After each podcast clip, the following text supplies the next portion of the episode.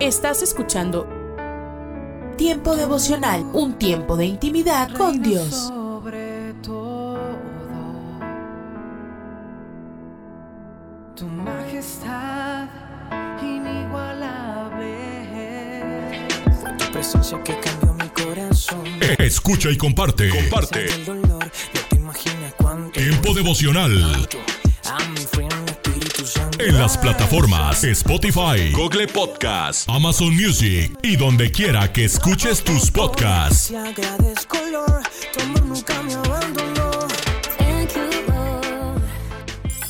Casa de Oración Santa Fe te invita a sus reuniones. Miércoles 8 pm, domingos 8 am y 11 am. Estamos ubicados. Plaza Santa Fe, Boulevard República de Honduras 104, Interior 9, Hacienda Santa Fe, Tlajomulco de Zúñiga, Jalisco. Casa de Oración Santa Fe, un lugar para adorar.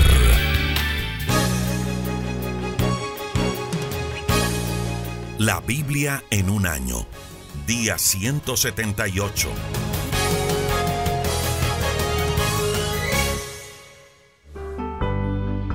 Números capítulo 29. La fiesta de las trompetas. El primer día del mes de Etanim. Nadie en Israel trabajará, sino que se reunirán para adorarme. En ese día tocarán las trompetas y además de las ofrendas diarias y mensuales, los israelitas sacrificarán y quemarán un toro, un carnero y siete corderos de un año que no tengan defectos. Con el toro me presentarán seis kilos de la mejor harina amasada con aceite. Con el carnero ofrecerán cuatro kilos de harina y con cada cordero dos kilos. También me presentarán como sacrificio un chivo para que yo su Dios les perdone sus pecados. Así es como me agradan estas ofrendas. Ofrendas del día del perdón. El día 10 del mes de Etanim, nadie comerá ni trabajará, sino que todo el pueblo se reunirá para adorarme. Además de las ofrendas diarias y de las que me ofrecen por los pecados, ese día sacrificarán y quemarán un toro, un carnero y siete corderos de un año que no tengan defectos. Con el toro me presentarán seis kilos de la mejor harina amasada con aceite. Con el carnero ofrecerán cuatro kilos de harina y con cada cordero dos kilos. También me presentarán como sacrificio un chivo para que yo su Dios les perdone sus pecados. Así es como me agradan estas ofrendas. Ofrendas de las fiestas de las enramadas. El día 15 de ese mismo mes, nadie trabajará, sino que todo el pueblo se reunirá para adorarme. Ese día dará comienzo una fiesta en mi honor que durará siete días. Además de las ofrendas diarias, el primer día de esa semana, sacrificarán y quemarán trece toros, dos carneros y catorce corderos de un año que no tengan defectos. Con cada toro me presentarán seis kilos de la mejor harina amasada con aceite. Con cada carnero ofrecerán cuatro kilos de harina y con cada cordero dos kilos. También sacrificarán un chivo para que yo su Dios les perdone sus pecados. Así es como me agradan estas ofrendas. Además de las ofrendas diarias, el segundo día de la semana sacrificarán y quemarán doce toros, dos carneros y catorce corderos de un año que no tengan defectos. Con cada uno de estos animales me presentarán las ofrendas de harina amasada con aceite, según las cantidades que les indiqué, y el chivo para que yo su Dios les perdone sus pecados. Además de las ofrendas diarias, del día tercero al séptimo de esa semana, sacrificarán y quemarán la misma cantidad de animales sin defectos, y con cada uno de ellos me presentarán las ofrendas de harina amasada con aceite, según las cantidades que les he indicado. También me presentarán cada día como sacrificio un chivo, para que yo, su Dios, les perdone sus pecados. La única diferencia será con los toros. El tercer día me ofrecerán once toros, pero el cuarto día me ofrecerán diez, el quinto día nueve, el sexto día ocho y el séptimo día siete. Así es como me agradan estas ofrendas. El octavo día nadie en Israel trabajará, sino que todo el pueblo se reunirá para adorarme. Además de las ofrendas diarias, ese día sacrificarán y quemarán un toro y un carnero y siete corderos de un año que no tengan defectos. Con el toro me presentarán seis kilos de la mejor harina amasada con aceite. Con el carnero ofrecerán cuatro kilos de harina y con cada cordero dos kilos. También me presentarán como sacrificio un chivo para que yo su Dios les perdone sus pecados. Así es como me agradan estas ofrendas. Todas estas son las ofrendas que los israelitas deben ofrecerme en los días que les he señalado, además de las ofrendas que me hayan prometido y de las que quieran darme por su propia voluntad. Pueden sacrificar y quemar animales, ofrecerme pan y presentarme ofrendas para hacer las paces conmigo. Y Moisés les comunicó a los israelitas todo lo que Dios le había ordenado. Números capítulo 30. Las promesas a Dios. Moisés les dijo a los jefes de las tribus de Israel, Dios me ordenó que los instruyera sobre las promesas que le deben cumplir. Si una joven soltera le hace una promesa a Dios y su padre está de acuerdo con ella, la joven debe cumplirla. Pero si su padre no está de acuerdo con lo que ella prometió, entonces ella no estará obligada a cumplir su promesa y Dios la perdonará. Si una mujer soltera hace una promesa sin pensarlo bien y luego se casa y su esposo está de acuerdo con ella, la mujer deberá cumplirla. Pero si su esposo no está de acuerdo con lo que ella prometió, entonces ella no estará obligada a cumplir su promesa y Dios la perdonará. La mujer está obligada a cumplir lo que le haya prometido a Dios, aun cuando sea divorciada o viuda. Si una mujer casada hace una promesa y su esposo está de acuerdo con ella, la mujer deberá cumplirla. Pero si su esposo no está de acuerdo con lo que ella prometió, entonces ella no tendrá que cumplir su promesa y Dios la perdonará. El esposo siempre tendrá la última palabra con respecto a las promesas que su mujer le haga a Dios. Si el esposo sabe que su mujer ha hecho una promesa y está de acuerdo con ella, la mujer está obligada a cumplirla. Pero si el esposo primero estaba de acuerdo y después de un tiempo le impide a su mujer que cumpla sus promesas, entonces él será culpable delante de Dios. Estas son las instrucciones que Dios le dio a Moisés acerca de las promesas que hacen las mujeres, tanto casadas como solteras. Números capítulo 31. Derrota de Madián. Dios le dijo a Moisés, como los madianitas no quisieron ayudar a los israelitas, debes vengarte de ellos. Después de eso, morirás. Entonces Moisés les dijo a los israelitas, prepárense para ir a pelear contra Madián. Nos vengaremos de ellos en el nombre de Dios porque no quisieron ayudarnos. Cada una de las doce tribus debe enviar a mil soldados. Fue así como se formó un ejército de doce mil soldados. Moisés los mandó a la guerra acompañado de Finés, que era hijo del sacerdote Eleazar. Finés llevaba los objetos sagrados y las trompetas para dar la señal de ataque. Los israelitas pelearon contra los madianitas como Dios les había dicho y los mataron a todos. Entre los hombres que mataron estaban cinco reyes madianitas, Ebi, Requem, Sur, Ur y Reba. También estaba Baal, hijo de Beor. Como botín de guerra, los soldados israelitas se llevaron a las mujeres y a los niños madianitas y también sus animales y objetos más valiosos. Además quemaron todas las ciudades y aldeas madianitas. Todo este botín se lo entregaron a Moisés, a Eleazar y al pueblo de Israel que estaba en el valle de Moab junto al río Jordán y frente a la ciudad de Jericó. Cuando Moisés y los que estaban con él vieron que regresaba el ejército israelita, salieron a recibirlo. Pero Moisés se enojó mucho con los jefes del ejército y les dijo, ¿por qué no mataron a las mujeres? Ellas siguieron los malos consejos de Balaam, pues hicieron que los israelitas desobedecieran a Dios y adoraran a Baal peor. Por culpa de ellas, Dios castigó a los israelitas con una terrible enfermedad. Perdónenle la vida a las mujeres que sean vírgenes y quédense con ellas. Pero maten de inmediato a todas las mujeres que hayan tenido relaciones sexuales. Maten también a todos los niños varones. Los soldados que hayan matado a alguien o que hayan tocado algún cadáver deben quedarse fuera del campamento durante siete días. Ustedes y la gente que capturaron deben purificarse delante de Dios los días tercero y séptimo. Lavarán su ropa y todo lo que esté hecho de madera y de piel de pelo de cabra. Por su parte, Eleazar les dijo a todos los que venían de la guerra, para poder entrar al campamento, deben obedecer las siguientes reglas que Dios le dio a Moisés.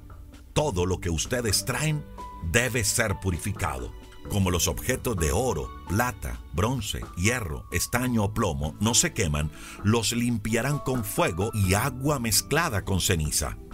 Los que sí se queman, los limpiarán solo con agua. El día séptimo laven sus ropas y entonces podrán entrar al campamento. Dios le ordenó a Moisés, Diles a Eleazar y a los jefes del pueblo que te ayuden a contar a las mujeres y al ganado que los soldados trajeron como botín de guerra. Luego dividan tanto a las mujeres como al ganado en dos partes iguales. Una mitad se les dará a los soldados y la otra mitad a los demás israelitas. De la parte que le corresponde a los soldados, sepárenme una de cada 500 mujeres y uno de cada 500 animales y entrégaselos al sacerdote Eleazar como una ofrenda para mí. De la parte que le corresponde al pueblo, sepáreme una de cada 500 mujeres y uno de cada 50 animales y entrégaselos a los descendientes de Leví que trabajan en el santuario. Ese es el total de mujeres y animales que contaron Moisés y Eleazar. 675 mil ovejas, 72 mil bueyes, 61 mil burros, 32 mil vírgenes. Ese botín lo dividieron en dos partes iguales, una para los soldados y otra para el pueblo. Esto es lo que dieron a cada parte. 337.500 ovejas, 36.000 bueyes, 30.500 burros y 17.000 mujeres. De la parte que le correspondió a los soldados, Moisés le dio al sacerdote Eleazar como ofrenda para Dios lo siguiente: 675 ovejas, 72 bueyes, 61 burros y 32 mujeres. De cada 50 mujeres, Dios les entregó una a los descendientes de Leví, tal como Dios se lo había mandado. También les entregó uno de cada 50 animales. La ofrenda de los soldados. Los jefes del ejército que habían ido a la guerra le dijeron a Moisés, Acabamos de contar a los israelitas que fueron a la guerra y ninguno murió. Por eso traemos una ofrenda a Dios para que perdone nuestros pecados. Aquí están todos los objetos de oro que encontramos, brazaletes, pulseras, anillos, aretes y otros adornos. Moisés y el sacerdote Eleazar recibieron todas las joyas de oro que les dieron los jefes del ejército. Cada soldado dio una parte de lo que le había quitado a sus enemigos. Todas las joyas pesaron 184 kilos. Moisés y Eleazar la llevaron al santuario como recuerdo de todo lo que Dios había hecho en favor de los israelitas. La tribu de Rubén y la de Gad eligen dónde vivir. Números capítulo 32. La tribu de Rubén y la de Gad tenían mucho ganado. Cuando vieron que la región de Jazer y de Galaad era buena para el ganado, le dijeron a Moisés, a Eleazar y a los jefes de Israel, las regiones de Atarot, Dibón, Hazer, Minra, Esbón, Alalé, Sebán, Nebo y Beón son muy buenas para el ganado, y nosotros tenemos mucho. Dios conquistó esas regiones para su pueblo. Así que ahora les rogamos que nos dejen vivir en ellas, y si a ustedes les parece bien, ya no iremos a vivir al otro lado del río Jordán. Pero Moisés les contestó, Así que a ustedes les parece bien quedarse aquí mientras sus hermanos van a la guerra. Por culpa de ustedes, las demás tribus se van a desanimar y ya no van a querer ir al territorio que Dios les ha dado. Eso mismo hicieron sus antepasados al principio. cuando los envié desde Cades Barnea a explotar el territorio. Llegaron hasta el arroyo de Escol. Luego vinieron a desanimar a los israelitas para que no pasaran al territorio prometido. Dios se enojó muchísimo ese día y dijo, puesto que no quisieron obedecerme, juro que ninguno de los que salieron de Egipto, mayor de 20 años, entrarán al territorio que prometí a sus antepasados, Abraham, Isaac y Jacob. Solo entrarán Caleb y Josué, porque confiaron en mí. Fue tal el enojo de Dios que durante 40 años hizo que los israelitas dieran vueltas por el desierto hasta que todos los desobedientes murieron. Y ahora ustedes, que son tan malos como sus antepasados, hacen lo mismo. ¿Quieren que Dios se enoje de nuevo contra Israel? Si ustedes se quedan aquí y no obedecen a Dios, Él dejará morir a todo el pueblo en el desierto y ustedes serán los responsables. Entonces los de la tribu de Rubén y los de Gad le contestaron a Moisés, nosotros construiremos casas para nuestros hijos y corrales para el ganado, pero iremos al frente del ejército y lucharemos junto a las demás tribus hasta que ellos también tengan un lugar donde vivir. Lo único que deseamos es dejar a nuestros hijos bien protegidos en las ciudades que construyamos, para que la gente de esta región no les haga daño. Cuando los demás israelitas tengan también un lugar donde vivir, regresaremos a nuestro territorio pues no queremos vivir con ellos al otro lado del río Jordán. Y Moisés les dijo, está bien, pero para que no haya problema, crucen el río Jordán con nosotros para ir a la guerra. Así obedecerán a Dios hasta que Él derrote a sus enemigos y tome ese territorio. Luego podrán regresar a sus casas, pues habrán cumplido con Dios y con los israelitas construyan aquí ciudades para sus hijos y corrales para sus ganados, pero cumplan su promesa, porque si no lo hacen, cometerán un gran pecado contra Dios y Él los castigará. Los de la tribu de Rubén y los de la tribu de Gad le dijeron a Moisés, Somos tus servidores, y haremos lo que nos ordenes. Nuestros hijos y esposas y todos nuestros animales se quedarán en las ciudades de Galaad pero nosotros obedeceremos a Dios, iremos a pelear al otro lado del río Jordán. Moisés habló con Josué, con el sacerdote Eleazar y los jefes de las tribus de Israel, y les dijo, los de la tribu de Rubén y los de la tribu de Gad prometieron cruzar el río Jordán con ustedes para conquistar el territorio prometido. Luego, quieren permiso para volver y vivir en la región de Galaad. Pero si no cumplen su promesa, entonces tendrán que ir a vivir con todos ustedes en el territorio de Canaán. Entonces los de Rubén y los de Gad hicieron esta promesa delante de todos. Nosotros obedeceremos a Dios, iremos armados a pelear a la región de Canaán, pero luego nos regresaremos a vivir a este lado del río Jordán. Este será nuestro territorio. Así fue como Moisés les dio permiso a la tribu de Gad y a la de Rubén y a la media tribu de Manasés. Allí estaban las ciudades y campos donde antes vivían Sijón, el rey amorreo, y Oc, el rey de Basán. Los de la tribu de Gad reconstruyeron las siguientes ciudades: Dibón, Atarot, Arroer, Atarot Sofán, Haser, Jogbeá, Ben-Nimra y Betaram. A todas estas ciudades les hicieron muros de protección y también hicieron corrales para sus rebaños. Los de la tribu de Rubén reconstruyeron las siguientes ciudades: Esbón, Alalé, Kiriataim, Nebo, Baal-Meón y Simma. A algunas de esas ciudades les cambiaron el nombre, sobre todo a las que ellos reconstruyeron. Moisés les dio a los descendientes de Maquir, que era hijo de Manasés, los terrenos de la región de Galad, porque ellos echaron fuera a los amorreos que vivían allí. Por eso se quedaron con esa región. Jair, otro de los hijos de Manasés, le quitó a los amorreos los campamentos y les puso el nombre de Jabot Jair. Nobat se quedó con el territorio de Kenat y con los pueblos que la rodeaban y le puso su propio nombre, Nobag.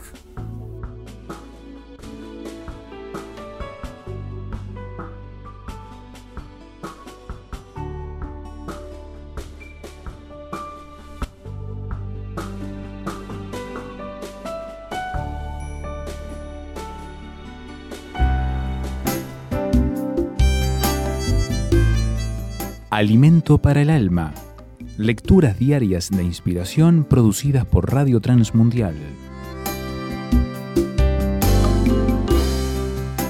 El túnel. Un hombre emprendió un viaje en ferrocarril. Era el tiempo cuando los vagones de pasajeros no tenían luces eléctricas. La ruta pasaba por varios largos túneles y mientras disfrutaba de una placentera conversación con la persona a su lado, el tren quedó repentinamente en tinieblas. El otro hombre, que ya conocía la ruta, confiado le dijo, Tranquilo amigo, no estamos en un saco, hay un agujero al otro extremo. Hay ocasiones en las que es bueno recordar que no estamos en un saco, que las diversas contrariedades que enfrentamos tienen una salida. Sí, suelen ser muy difíciles, pero muy útiles para formar la madurez y la fortaleza del carácter. La vida está formada por sufrimientos, problemas y situaciones que producen desaliento. Hay ocasiones cuando, sin advertirlo, pasamos de la felicidad a la desdicha, de la tranquilidad al desasosiego, de la claridad del día a la tormenta más fiera y gris que hayamos visto. Pero qué consolador es saber que no estamos en un saco, que hay un agujero al otro extremo. El apóstol Pedro le dijo a la iglesia, en lo cual a vosotros os alegráis, aunque ahora por un poco de tiempo, si es necesario, tengáis que ser afligidos en diversas pruebas.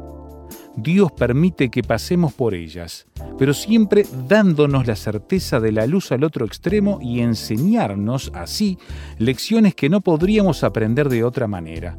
Después, nos damos cuenta que la luz más allá de la oscuridad resplandece aún más radiante que nunca. Hay luz al final del túnel. Meditación escrita por Eduardo Padrón, Venezuela,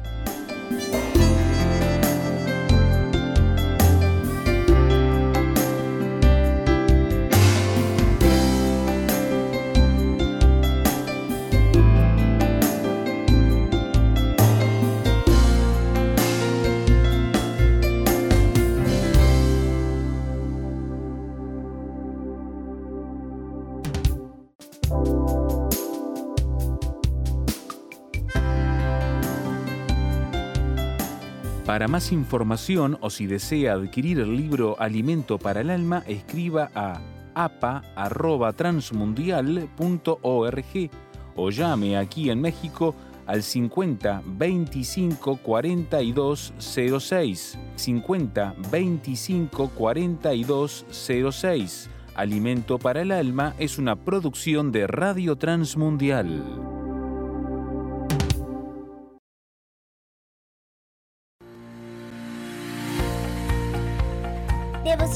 Con el pastor Constantino Varas de Valdés.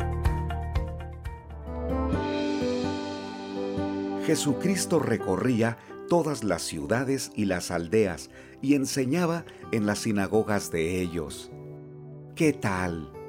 Cuando leo Mateo capítulo 9, a partir del versículo 35, miramos una de las facetas más extraordinarias de nuestro Salvador.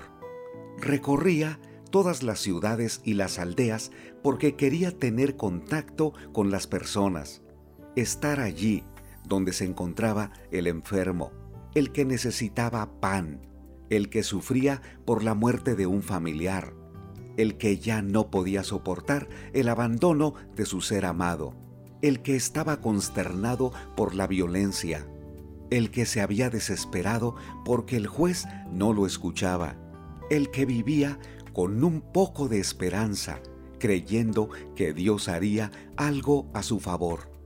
Jesucristo conocía y conoce al ser humano de manera perfecta. Los pensamientos, las actitudes, las intenciones y el comportamiento. ¿Por qué entonces recorría todas las ciudades y las aldeas? Porque quería demostrarles que el amor de Dios está allí cuando más lo necesitas y cuando sabes que no lo mereces, porque el pecado nos aleja de Dios. Qué extraordinario cuando alguien gritaba, viene en camino, Jesús se está acercando a nuestra ciudad. La gente quería saber qué noticias llevaba Jesucristo. Cuando llegaba a una comunidad, inmediatamente entraba a la sinagoga, porque era el lugar exacto para interpretar las escrituras, las leyes que Dios les había dado. Cuando visitó Nazaret, su ciudad natal, en el día de reposo entró en la sinagoga y se levantó a leer las escrituras. Les dijo, El Espíritu del Señor está sobre mí, me ha ungido para proclamar buenas noticias a los pobres, me ha enviado a proclamar libertad a los cautivos, a dar vista a los ciegos y poner en libertad a los oprimidos y a proclamar el año de la buena voluntad del Señor. Su enseñanza era y es eterna porque conduce a los oyentes a vivir en el cielo. Su enseñanza era y es desafiante porque compromete a tomar una decisión radical. Su enseñanza era y es única porque muchos otros maestros interpretaban las leyes a su antojo y conveniencia, sin la luz de Dios. El Señor Jesucristo les enseñaba con autoridad. Su enseñanza era y es oportuna, porque es exactamente lo que necesitas escuchar, aunque sabes que no lo mereces, porque su gracia es tan grande que te proporciona lo que tu alma más necesita este día. Paz, fortaleza, una razón para vivir, frescura espiritual y aliento para tu familia. Lo más extraordinario es que el Señor Jesucristo vive. Es todopoderoso. Es vigente. Su presencia puede calmar tu ansiedad, tus temores. Con su poder puedes recibir la vida eterna. Con su misericordia te puede guiar a ser alimentado con su palabra para vivir con ánimo ¿Con frecuencia escuchas al Señor Jesucristo? ¿Estudias y recibes su palabra? Deja a un lado tu conformismo y, por qué no decirlo, la mediocridad espiritual. Vive con la plenitud de la palabra de Dios. Lee, comprende y aplica lo que el Señor tiene para ti. Ánimo. Cada mañana al despertar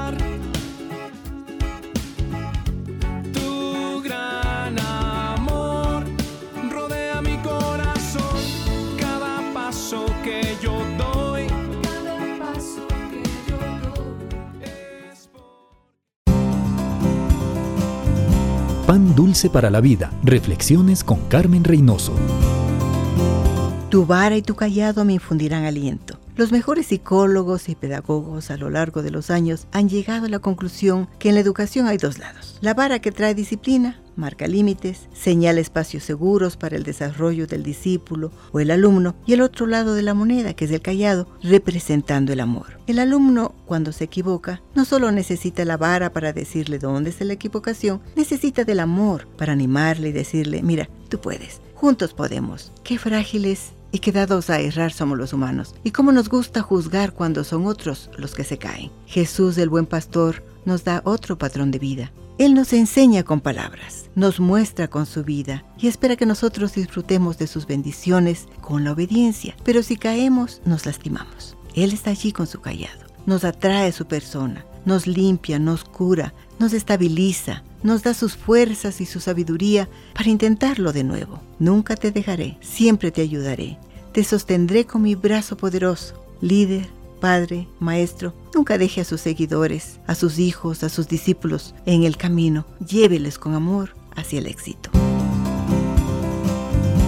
Pan dulce para la vida. Reflexiones con Carmen Reynoso. Estás escuchando Tiempo devocional, un tiempo de intimidad con Dios.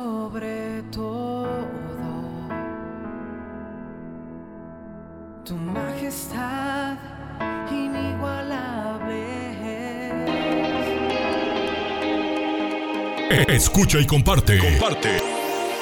Es un día Tiempo devocional. para tu nombre. En las plataformas Spotify, Google Podcast, Amazon Music y donde quiera que escuches tus Para podcasts. su nombre exaltar.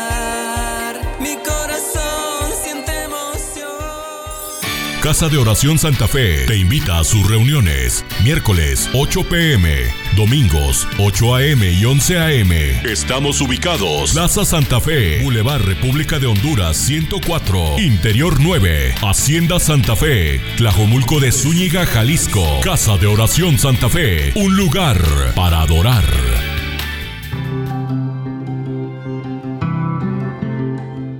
Somos mujeres de esperanza. Unidas elevamos nuestras voces al Señor, orando por nuestro mundo.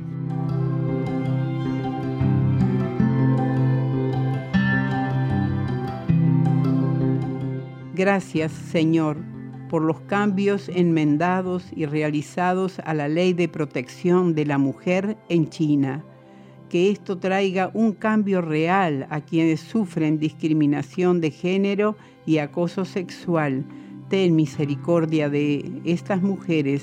Te lo rogamos en el nombre de Jesús. Amén. Descarga el boletín de oración con todas las peticiones del mes, artículos adicionales para sembrar esperanza en mujeresdeesperanza.org o solicítalo por WhatsApp al signo de más 598 91 610 610. Solo una voz inspira tu vida, inspira tu vida. Una voz de los cielos, con el pastor Juan Carlos Mayorga. Bienvenidos. Perdonad y seréis perdonados. Vence el resentimiento. Ahora mismo hay una mujer joven, casada y con hijo aparentemente encantadora, que realmente tiene mucho odio acumulado. Odia a su abuelo, odia a su abuela, odia a su padre, odia a su madre, tiene mucho odio junto. Cuando después de su esposo e hijo, estas son las cuatro personas que más debe amar en su vida. ¿Por qué odia a su abuelo? Porque es un pervertido sexual. Y a su abuela, porque es tan pervertida como él. El abuelo ha abusado sexualmente de esta mujer desde que era niña. Hablo de una mujer que tiene profundos problemas sexuales a consecuencia del abuso sufrido al punto que cualquier contacto físico casi siempre lo malinterpreta.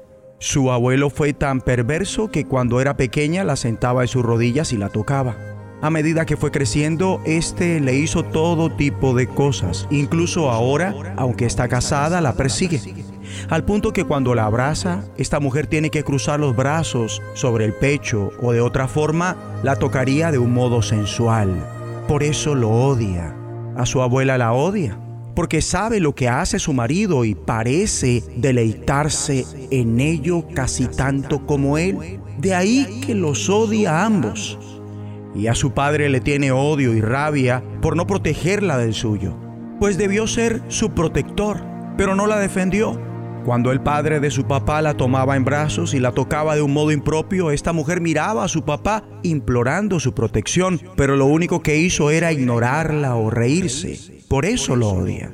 Y también odia a su padre porque no le mostró amor cuando más lo necesitaba. La abrazaba y besaba cuando era pequeña, pero una vez que comenzó a crecer y necesitaba su cariño, jamás se lo dio. Por lo tanto, nunca conoció un amor de varón que no fuera sexual y odia a su madre porque para esta mujer ella es Doña Perfecta. Una conocida maestra de la Biblia para mujeres, viaja y habla por todas partes, pero cuando esta mujer la necesitaba como amiga y consejera, nunca tuvo tiempo para ella. A esta mujer, donde quiera que va, los hombres se le quedan mirando y quieren tocarla, pero solo desean hacerlo con deseo sexual. Y esto le hace sentir como si supieran lo que le ha sucedido y ella no quiere sentirse así, tú mujer, o quien sea que se identifique de alguna manera con ella, Dios te va a llevar al momento en que debas perdonar a aquellos que te han dañado de un modo tan terrible. Hay que ponerle fin a ese estilo de vida debido a todo esto que te caracteriza por el conflicto interpersonal con muchas figuras de autoridad y un sentimiento de haber sido traicionada o traicionado precisamente por quienes deberían haber sido tus auxiliares. Hay que acabar con esa desconfianza profunda hacia la figura de autoridad. Mi amigo o amiga, Piensa en las personas a las que odias, les guardas rencor o con las que tienes conflicto profundos. Coloca a esas personas con nombre propio delante del Señor uno por uno y confiesa no lo que te hicieron, sino tu pecado en respuesta contra tus opresores y abusadores. Confiesa cómo la rabia que te generó todo esto aún la has descargado en gente inocente, cosa que produce una reacción en cadena que difunde el pecado a menudo durante generaciones enteras. Dicha reacción debe ser detenida por tu libre decisión de perdonar a quienes abusaron de ti como Cristo te ha perdonado a ti, así tus agresores no te pidan perdón.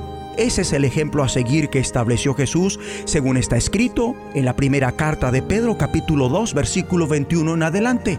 Pues para esto fuisteis llamados, porque también Cristo padeció por nosotros, dejándonos ejemplo para que sigáis sus pisadas el cual no hizo pecado ni se halló engaño en su boca, quien cuando le maldecía no respondía con maldición, cuando padecía no amenazaba, sino encomendaba la causa al que juzga justamente, quien llevó el mismo nuestros pecados en su cuerpo sobre el madero, para que nosotros, estando muertos a los pecados, vivamos a la justicia y por cuya herida fuisteis sanados porque vosotros erais como ovejas descarriadas, pero ahora habéis vuelto al pastor y obispo de vuestras almas.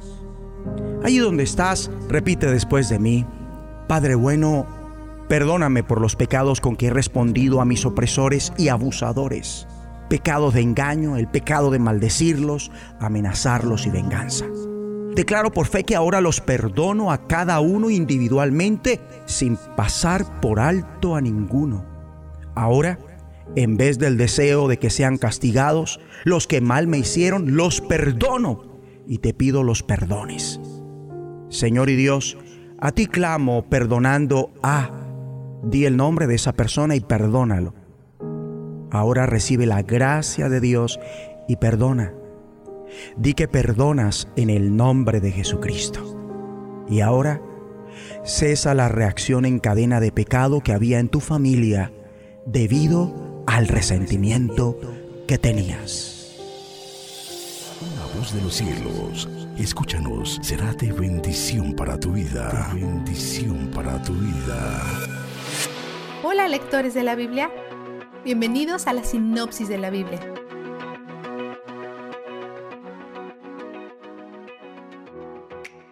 El profeta Elías le dice a Cab, rey de Israel del norte, que Dios va a enviar una sequía. Dios alimenta a Elías a través de pájaros, pero después el arroyo se seca. Envía a Elías a un nuevo lugar y le dice que una viuda lo alimentará. Pero cuando llega, ella le dice, ¿quieres comida? Mi hijo y yo literalmente estamos muriéndonos de hambre. No puede tomar ni un descanso, pero no te preocupes, Dios promete multiplicar la comida y lo hace. Cuando el hijo de la viuda se enferma, ella culpa a Elías pero es en su beneficio que esté allí, porque Dios trabaja a través de él para sanar a su hijo. En hebreo, la palabra que se traduce como vida se refiere a aliento. El texto dice que no quedó en el aliento.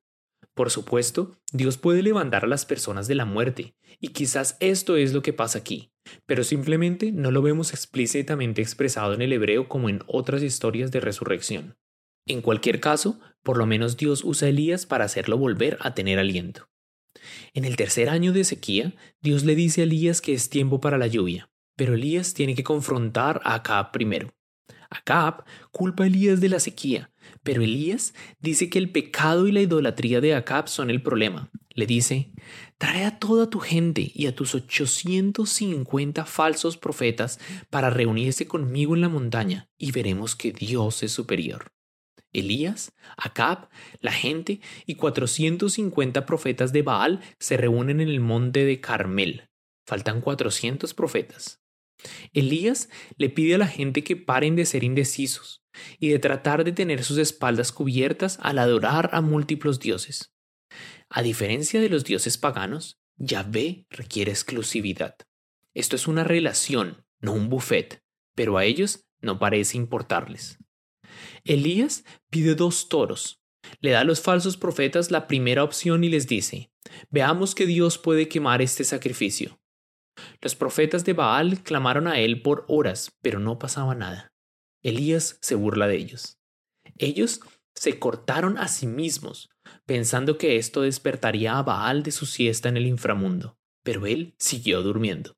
Cuando es el turno de Elías, él construye una zanja alrededor del altar y derrama doce jarras de agua sobre el altar, la madera y el suelo, hasta que todo está empapado y la zanja está llena. Si Dios no se manifiesta, solamente ha malgastado un recurso vital en una sequía. Pero si Yahvé puede quemar la madera empapada, entonces Él realmente es Dios y quizás las personas se arrepientan. Dios envía fuego desde el cielo quemando no solo el toro y la madera, sino también las piedras y la tierra. La gente confiesa que Yahvé es el Señor, y Elías ordena que maten a los 450 falsos profetas. Elías le dice a Cap que la sequía se ha terminado. Él mantiene a su sirviente llevando el reporte meteorológico, pero el sirviente sigue regresando con malas noticias de cielos soleados. Finalmente dice, hay una nube pequeña por ahí, pero eso es todo. Elías se emociona. Eso es. Mientras tanto, acá pone el corriente de todo a su esposa Jezabel, incluyendo cómo Elías mató a los profetas de Baal. Ella es una adoradora devota de Baal, por lo que está furiosa. Promete matar a Elías y él se aterroriza. Deja a Israel del norte para esconderse en Judá del sur. Se va al desierto, donde se encuentra asustado, deprimido y solo, y le ruega a Dios que lo mate. Pero entonces el ángel del Señor, quizás Jesús, aparece, lo despierta, alimenta y le dice, sigue adelante. Se va a una cueva y Dios se le aparece para hablar con él. Está desesperado por la rebelión de Israel. Siente como si fuera el único al que le importa Dios y su palabra. Probablemente no sabe que Abdías acaba de salvar a cien profetas de la mano de Jezabel, pero Dios no lo corrige, solamente le da sus siguientes pasos. Nombra a dos reyes y a un profeta. El profeta es Eliseo. Un consejo útil, piensa en orden alfabético. Alías, con la A, viene antes de Eliseo, con la S. Elías, el profeta viejo, empieza a enseñar a Eliseo, el profeta joven. Vistazo de Dios. Cuando Dios trae un tornado, un terremoto y fuego, muestras enormes de su poder, el texto dice que estas demostraciones de poder no son la meta. Elías ya sabe que Dios puede hacer milagros en una escala enorme. Lo que Elías necesita ver es que Dios está en el susurro. Ha visto que Dios puede ser grande por lo que ahora Dios le está mostrando que puede ser pequeño también. Puede ser íntimo. Tienes que estar muy cerca de alguien para escuchar su susurro. Elías está tan cerca que tiene que cubrir su rostro. El poder de Dios puede ser impresionante, pero a veces lo que realmente necesitamos es una cercanía que nos haga cubrirnos el rostro. Queremos el susurro de su cercanía. Él es donde el júbilo está. La sinopsis de la Biblia es presentada a ustedes gracias a D-Group, estudios bíblicos y de discipulado que se reúnen en iglesias y hogares alrededor del mundo cada semana.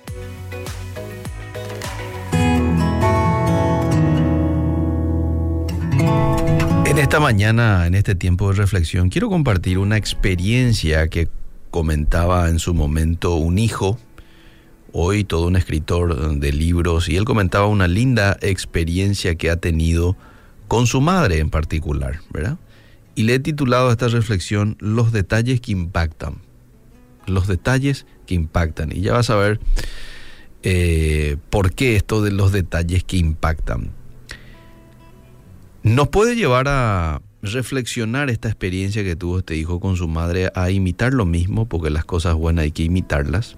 Pero si de pronto ya no tenés una madre, y lo puedes hacer con tu padre, y si ya no tenés ni padre ni madre, y lo podés hacer con algún amigo, alguna amiga, algún tío, alguna tía, con la abuela, podés impactar la vida de alguien con haciendo eh, pequeños detalles como un te amo, una salida, una valoración en público que hagas, etcétera. Bueno, quiero compartir un poco lo que escribió este hijo con relación a su experiencia con su madre. Después de varios años de matrimonio, descubrí una nueva manera de mantener viva la chispa del amor, dice él. Desde hace poco había comenzado a salir con otra mujer. En realidad había sido idea de mi esposa. Tú sabes que la amas, le dijo en una ocasión la esposa a él, al esposo. La vida es demasiado corta. Debes dedicarle tiempo. Pero yo te amo a ti, le dijo este hombre a su esposa. Lo sé, pero también le amas a ella. La otra mujer a quien mi esposa quería que yo visitara era mi madre, quien era viuda desde hace 19 años. Pero las exigencias de mi trabajo y mis tres hijos hacían que solo la visitara ocasionalmente. Pero esa noche, después de la insistencia de su esposa, dice que este hombre, el hijo, la llamó a su madre para invitarla a cenar y después a ir al cine. Entonces cuando hace el hijo esto, del otro lado la madre le responde, hijo, ¿qué te ocurre? ¿Estás bien? le dijo. Estaba sorprendida. Ella es el tipo de mujer que una llamada tarde en la noche o una invitación sorpresiva es indicio de malas noticias. Entonces el hijo le responde, no, estoy bien. Lo que pasa es que creí que sería agradable pasar algún tiempo contigo, le respondí. Los dos juntos. Entonces dice que ella del otro lado del teléfono reflexionó un momento y dijo, bueno, claro, acepto. Entonces ese viernes, mientras conducía para recogerla después del trabajo, me encontraba algo nervioso, dice este hijo. Era el nerviosismo que antecede a una cita. Y por Dios, cuando llegué a su casa advertí que ella también estaba muy emocionada con nuestra cita. Me esperaba ya en la puerta mi madre con su abrigo puesto. Se había rizado el cabello y usaba el vestido con que celebró su último aniversario de boda. Su rostro sonreía e irradiaba luz como un ángel. Les dije a mis amigas que iba a salir con mi hijo y se mostraron muy impresionadas, me comentó mientras subía a mi auto. No pueden esperar a mañana para escuchar acerca de nuestra velada. Las amigas de la mamá estaban pendientes.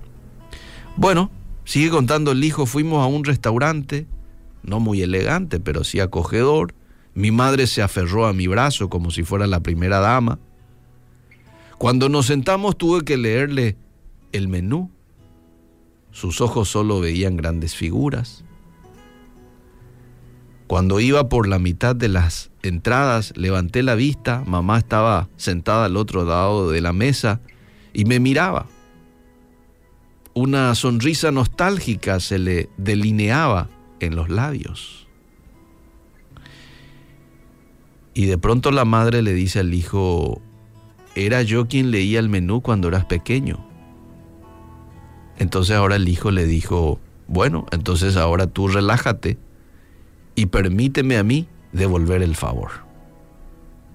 Durante la cena tuvimos una agradable conversación, nada extraordinario, solo ponernos al día con la vida del otro. Hablamos tanto que nos perdimos el cine, no se fueron ya al cine. Disfrutaron de la cena y del compartir juntos, madre e hijo.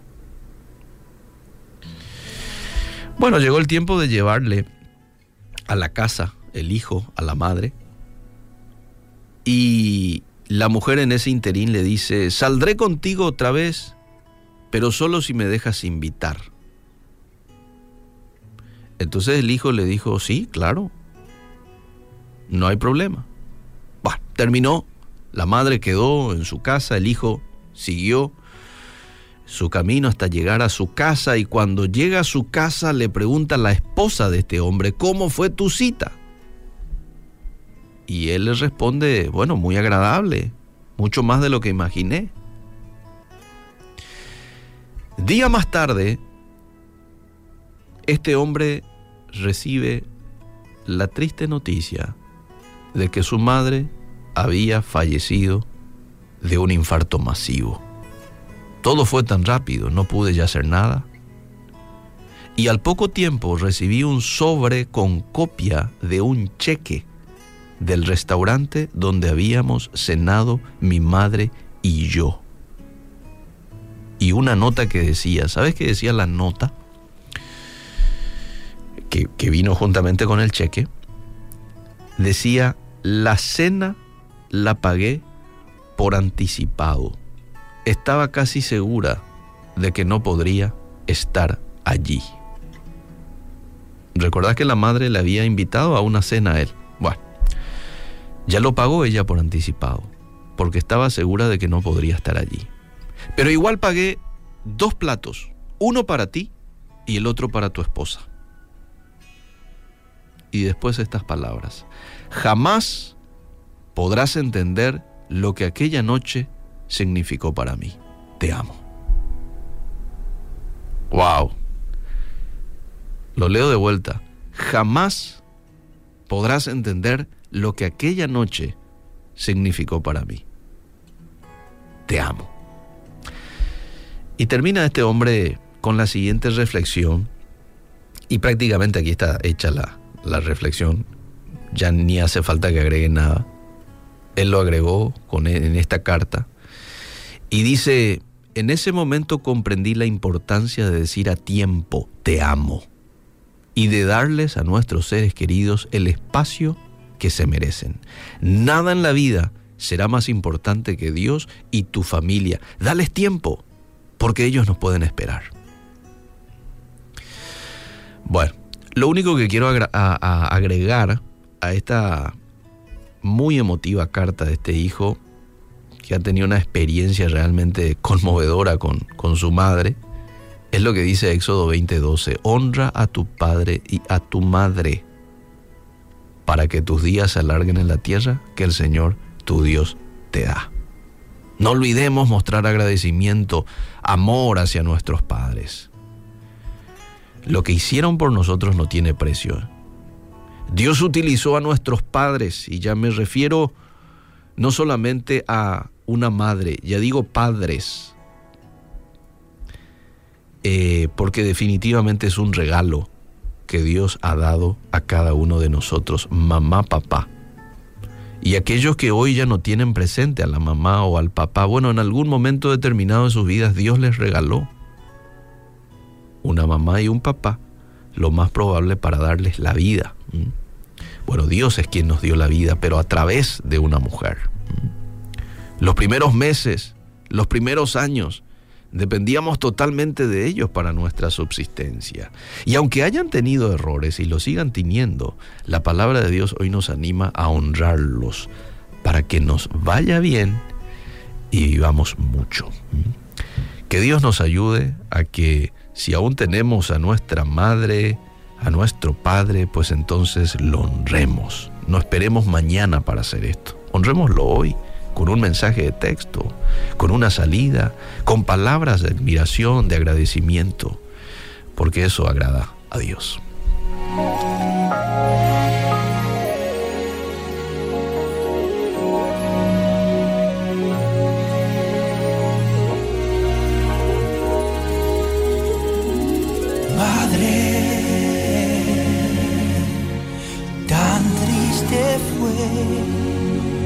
Que te fueras.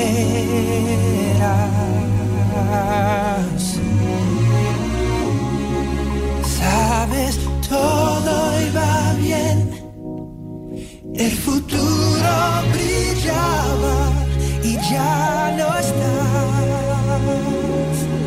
Madre, ya no estás. Eras increíble, increíble.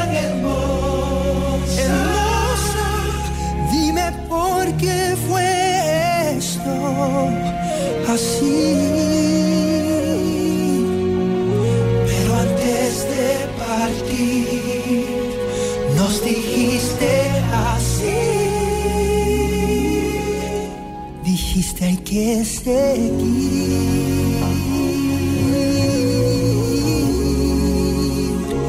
Seguir hasta que Cristo venga otra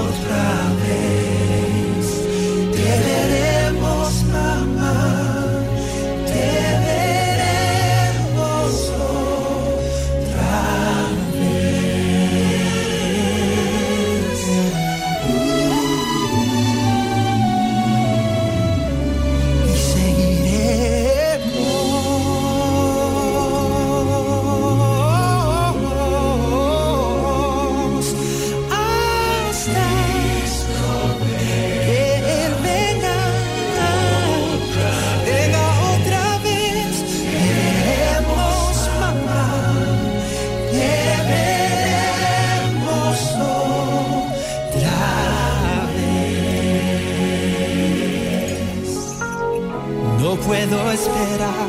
No, Será increíble. Juntos estaremos. Así será. Por siempre y siempre. Cuando venga Jesús. Cuando venga Jesús. Será increíble. Será increíble. Juntos estaremos. espero el día en que vendrá. Por siempre y siempre. Oh, que vendrá. Cuando venga Jesús. Estaremos. Ahí estaremos. En el cielo. Disfrutaremos. Disfrutaremos otra Por siempre y vez. siempre. Cuando venga Él. Cuando venga Jesús.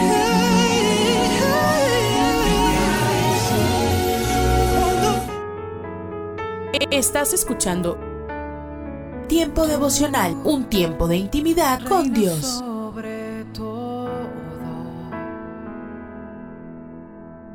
tu majestad inigualable es. Voy a iluminar con tu luz. Escucha y comparte. Comparte. Tiempo devocional.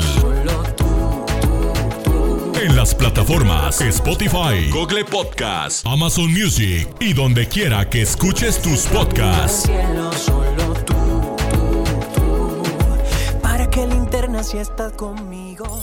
Casa de Oración Santa Fe te invita a sus reuniones. Miércoles 8 pm, domingos 8 am y 11 am. Estamos ubicados. Plaza Santa Fe, Boulevard República de Honduras 104, Interior 9, Hacienda Santa Fe, Tlajomulco de Zúñiga, Jalisco. Casa de Oración Santa Fe, un lugar para adorar. Párate a un lado. Observa el paisaje a tu alrededor. Alza la vista a conceptos eternos. Recuerda que lo esencial es lo invisible a los ojos. Haz una pausa en tu vida. Con Pablo Martini.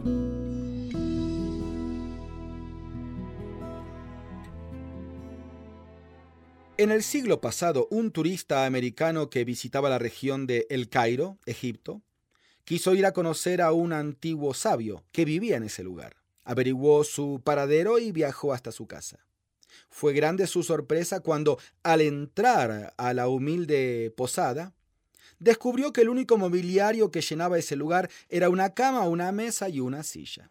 Muchos libros, eso sí, pero ningún otro mueble. Intrigado, aquel turista preguntó, disculpe amigo, pero ¿dónde están sus muebles? ¿Y los suyos? respondió inmediatamente aquel sabio anciano. ¿Los míos? ¿Cómo que los míos? Yo no tengo muebles aquí, soy turista, estoy de paso, dijo el extranjero. Bueno, pues yo también estoy de paso, respondió el sabio. Es triste ver que muchas personas viven en este mundo como si se fueran a quedar a vivir para siempre, acumulando para sí cantidad de cosas innecesarias. En esta sencilla historia se revela el secreto de vida que Jesús intentó transmitirnos a nosotros, los mortales. Él nos invitó a poner la mira en las cosas de arriba, no en las de la tierra. Habrá un día en que todos tendremos que dar cuenta ante el Creador por la manera en que administramos las cosas que Él en su voluntad nos prestó. En aquel día Dios no te preguntará los metros cuadrados que medía tu casa, sino a cuántos hospedaste. Es que todo bien material que pase por tus manos es concedido por Dios con un propósito y tú debes consultar a Él antes de usarlo arbitrariamente. Es aquí donde la mayoría de las personas fallamos. Es entonces cuando Él interviene con su amor y su disciplina de Padre celoso y nos tira de espaldas al suelo con alguna experiencia traumática, porque parecería que es entonces allí, postrados de espaldas, cuando miramos hacia arriba y no tanto a las cosas de abajo.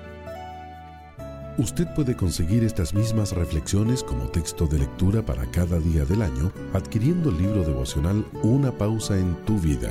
Si desea saber más de nuestro ministerio, visite nuestro sitio en internet labibliadice.org. Gracias por escucharnos. Un minuto con Dios, con el doctor Rolando Aguirre. En una reciente entrevista escuché lo siguiente. Debes estar dispuesto a ir donde nadie quiere ir para ir donde todos quieran ir. Esta es una gran verdad y premisa para nuestra vida. Debemos estar dispuestos a ir donde nadie quiere ir para que Dios nos lleve donde Él desea hacerlo. Esto se llama obediencia, fidelidad y sacrificio. ¿Qué tantas cosas hacemos por obediencia? Es decir, lo que hacemos porque sabemos que está bien aunque no disfrutemos el proceso de hacerlo. Muchas cosas en nuestra vida son así. De hecho, no todo se disfruta, pero sí sabemos que tendrá repercusiones buenas para nosotros y para todos los que nos rodean. Es parte de la ley de la vida. Se siembra con sacrificio, pero se recogerá con gozo y alegría. Piensa en los lugares que Dios te ha pedido visitar, en las situaciones y decisiones que Dios te ha pedido tomar y no dudes en hacerlo. Pídele su dirección y Él te sorprenderá en llevarte a lugares que no imaginabas y te abrirá las puertas donde no parecían haberse abierto. Seamos obedientes.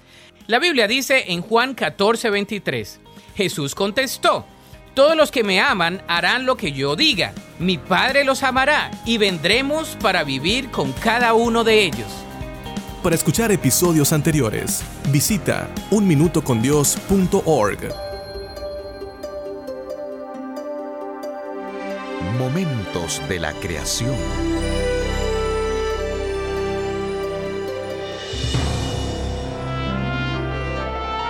Hola, soy Milton de los Santos. Los investigadores que utilizan un observatorio en Hawái ciertamente han encontrado una galaxia roja interesante, una que emite poca luz, pero principalmente radiación en las partes infrarrojas de microondas y de radio del espectro electromagnético. Esta galaxia la han nombrado XMM 2599. Vale la pena explorar los problemas que este descubrimiento ha causado para las ideas de tiempos profundos. Escucha esta cita de un artículo. Los científicos no pueden explicar cómo llegó a existir la galaxia y luego cómo dejó de existir muy rápidamente. Desafían nuestros modelos de cómo existe el universo primitivo ellos dicen que esto podría conducir a cambios dramáticos en nuestra comprensión de cómo se forman y dejan de formarse las estrellas. El idioma lo dice, desafía nuestros modelos de cómo existe el universo primitivo. Eso significa que destruye totalmente todas sus ideas astronómicas evolutivas aceptadas. El rey David nos recordó, los cielos cuentan la gloria de Dios, sigamos haciendo descubrimientos interesantes en el universo, pero no perdamos el tiempo contando cuentos de hadas.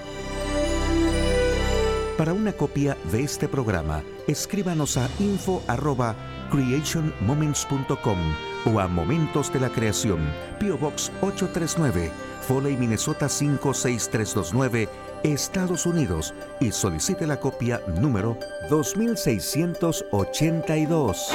Un mensaje a la conciencia. Un momento de reflexión en la vida diaria. Escúchelo hoy en la voz de Carlos Rey. En este mensaje tratamos el caso de un hombre que descargó su conciencia de manera anónima en nuestro sitio conciencia.net y nos autorizó a que lo citáramos como sigue. Mi relación con Dios era excelente. Oraba al levantarme y al acostarme todos los días, pero al pasar el tiempo empezó a cambiar todo porque me mudé a la ciudad por motivo del trabajo. Desde ese momento dejé la iglesia. Mi vida va de mal en peor. Trato de no pecar, pero no puedo.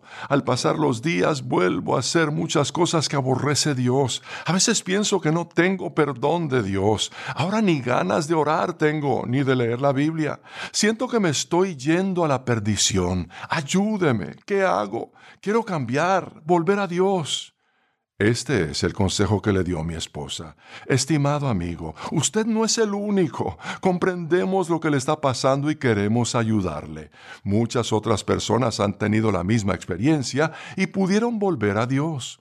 Usted seguía una rutina que incluía su comunicación personal con Dios y la asistencia a la iglesia junto con otros que lo inspiraban y estimulaban en su vida espiritual. Pero luego hubo un vuelco en esa rutina y usted se encontró en un nuevo lugar con nuevas rutinas. Ya no contaba con el apoyo de miembros de una iglesia y eso facilitó que descuidara sus rutinas antiguas y su comunicación con Dios. Hace muchos años el hermano Pablo, a fin de ayudarnos a comprender mejor la fe, enseñó que nuestra relación personal con Dios es como un imán. Cuanto más nos acercamos a Dios, mayor es la atracción hacia Él. Cuando leemos y escuchamos lo que Dios nos dice en la Biblia, agradeciéndole de continuo por todas sus bendiciones, y nos comunicamos a diario con Él en oración, meditando en su gracia y su amor, sentimos su presencia. En cambio, cuando dejamos de hacer esas cosas, la atracción es cada vez menor y comenzamos a sentirnos solos y abandonados y nos preguntamos dónde estará Dios. Les tenemos muy buenas noticias. Dios escuchó el clamor de su corazón mucho antes de que usted nos expresara a nosotros lo que estaba sintiendo y ha estado esperando a que se vuelva a Él. Dios lo perdonará sin que importe lo que haya hecho. Lo sabemos porque Juan el apóstol enseñó que si confesamos nuestros pecados, Dios, que es fiel y justo, nos los perdonará y nos limpiará de toda maldad. ¿Se dio cuenta de la palabrita toda? Él le perdonará todos los pecados que usted haya cometido. Fíjese metas pequeñas y comience a cumplirlas hoy mismo pídale perdón a Dios y acepte ese perdón, y luego exprésele a Dios su agradecimiento en oración. Acto seguido, busque una iglesia en la que los miembros aman a Dios y donde usted pueda fortalecerse y sentirse motivado. Lea los salmos y observe particularmente las oraciones del rey David, quien cometió adulterio y homicidio cuando se alejó de Dios por un tiempo. Cada día enfóquese en un pasaje de la Biblia que le recuerde la fidelidad de Dios. Con eso termina lo que recomienda Linda, mi esposa. Este caso y este consejo pueden leerse e imprimirse si se pulsa la pestaña en conciencia.net que dice casos y luego se busca el caso 753. Si desea comunicarse con nosotros, puede hacerlo enviándonos su mensaje por correo electrónico a la dirección mensaje arroba conciencia.net. Estás escuchando Tiempo devocional, un tiempo de intimidad con Dios. Sobre todo, tu majestad inigualable. Mi identidad está en la roca. Eh, Escucha y comparte. Comparte. Mi salvación en Tiempo devocional. En las plataformas Spotify, Google Podcast, Amazon Music y donde quiera que escuches tus podcasts. Dios me has escogido, Casa de Oración Santa Fe te invita a sus reuniones. Miércoles 8 pm, domingos 8 am y 11 am. Estamos ubicados. Plaza Santa Fe, Boulevard República de Honduras 104, Interior 9, Hacienda Santa Fe, Tlajomulco de Zúñiga, Jalisco. Casa de Oración Santa Fe, un lugar para adorar.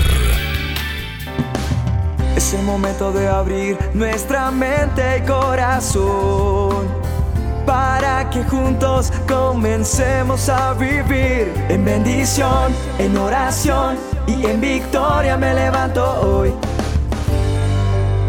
La dosis diaria con William Arana. Cuenta una historia que una chica tenía mucha amargura en su corazón y odiaba todo, todo lo odiaba. ¿Por qué? Porque era ciega. Esta chica era ciega, entonces odiaba a todos, excepto a una persona, a su novio, porque su novio era una persona amorosa, que la quería, la cuidaba, y él siempre estaba para ella.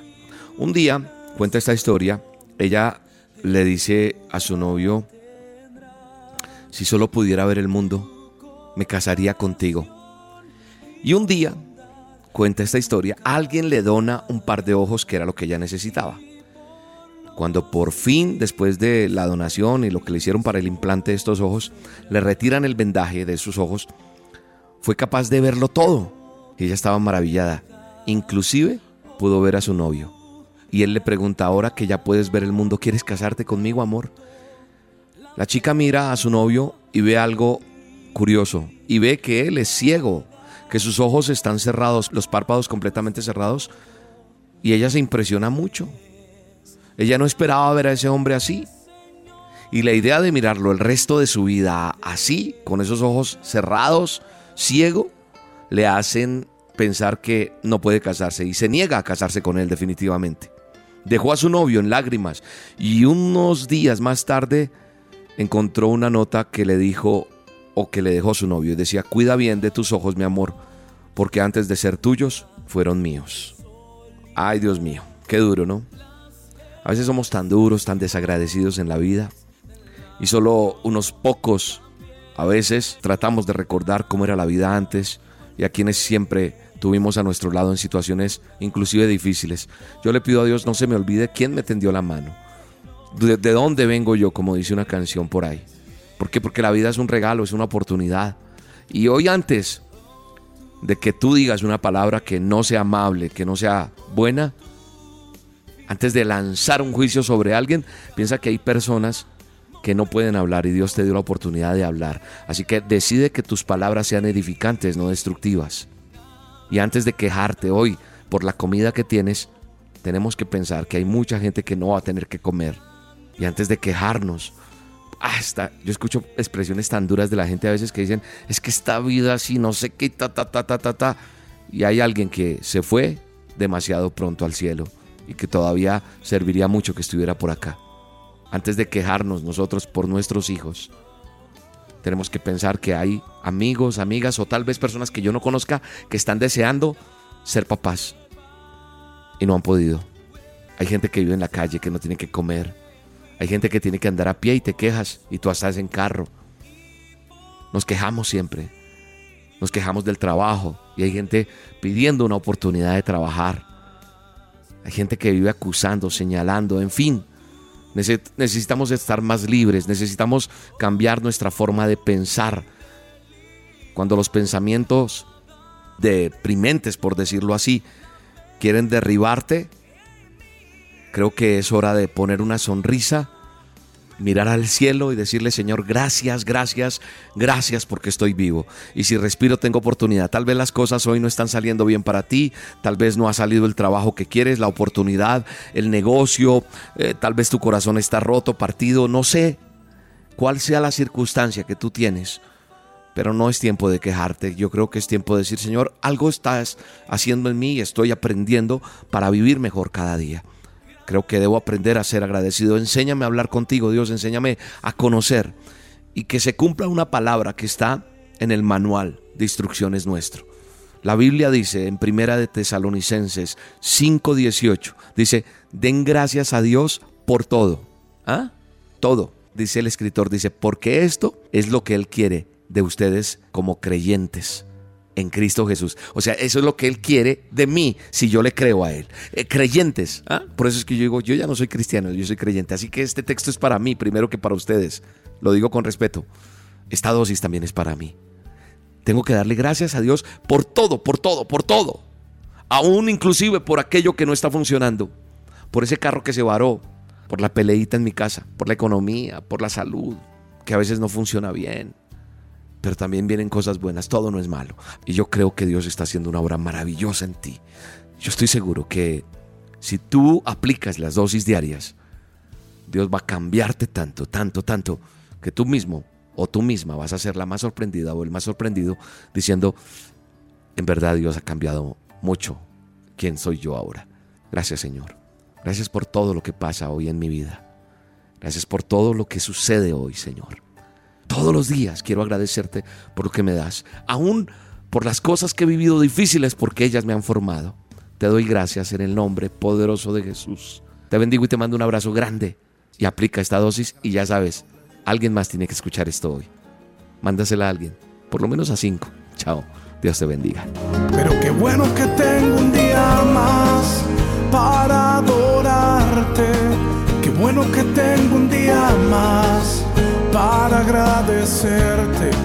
Qué bueno que tengo un día más, no tengo tiempo de quejarme. Qué bueno que tengo un día más para entregarme sin reserva. Un día más te adoro, Dios. Un día más te adoro, Dios. Un día más te adoro,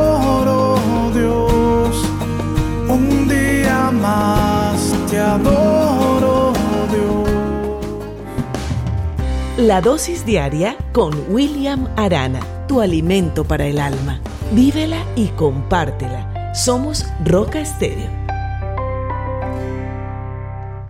Tengan todos ustedes muy buenos días. Esta mañana abrimos la escritura en el libro de Job, capítulo 42. Job, capítulo 42, título Confesión y justificación de Job. Dice la escritura, respondió Job al Señor y dijo, yo conozco que todo lo puedes, que no hay pensamiento que se esconda de ti. ¿Quién es el que oscurece el consejo sin entendimiento?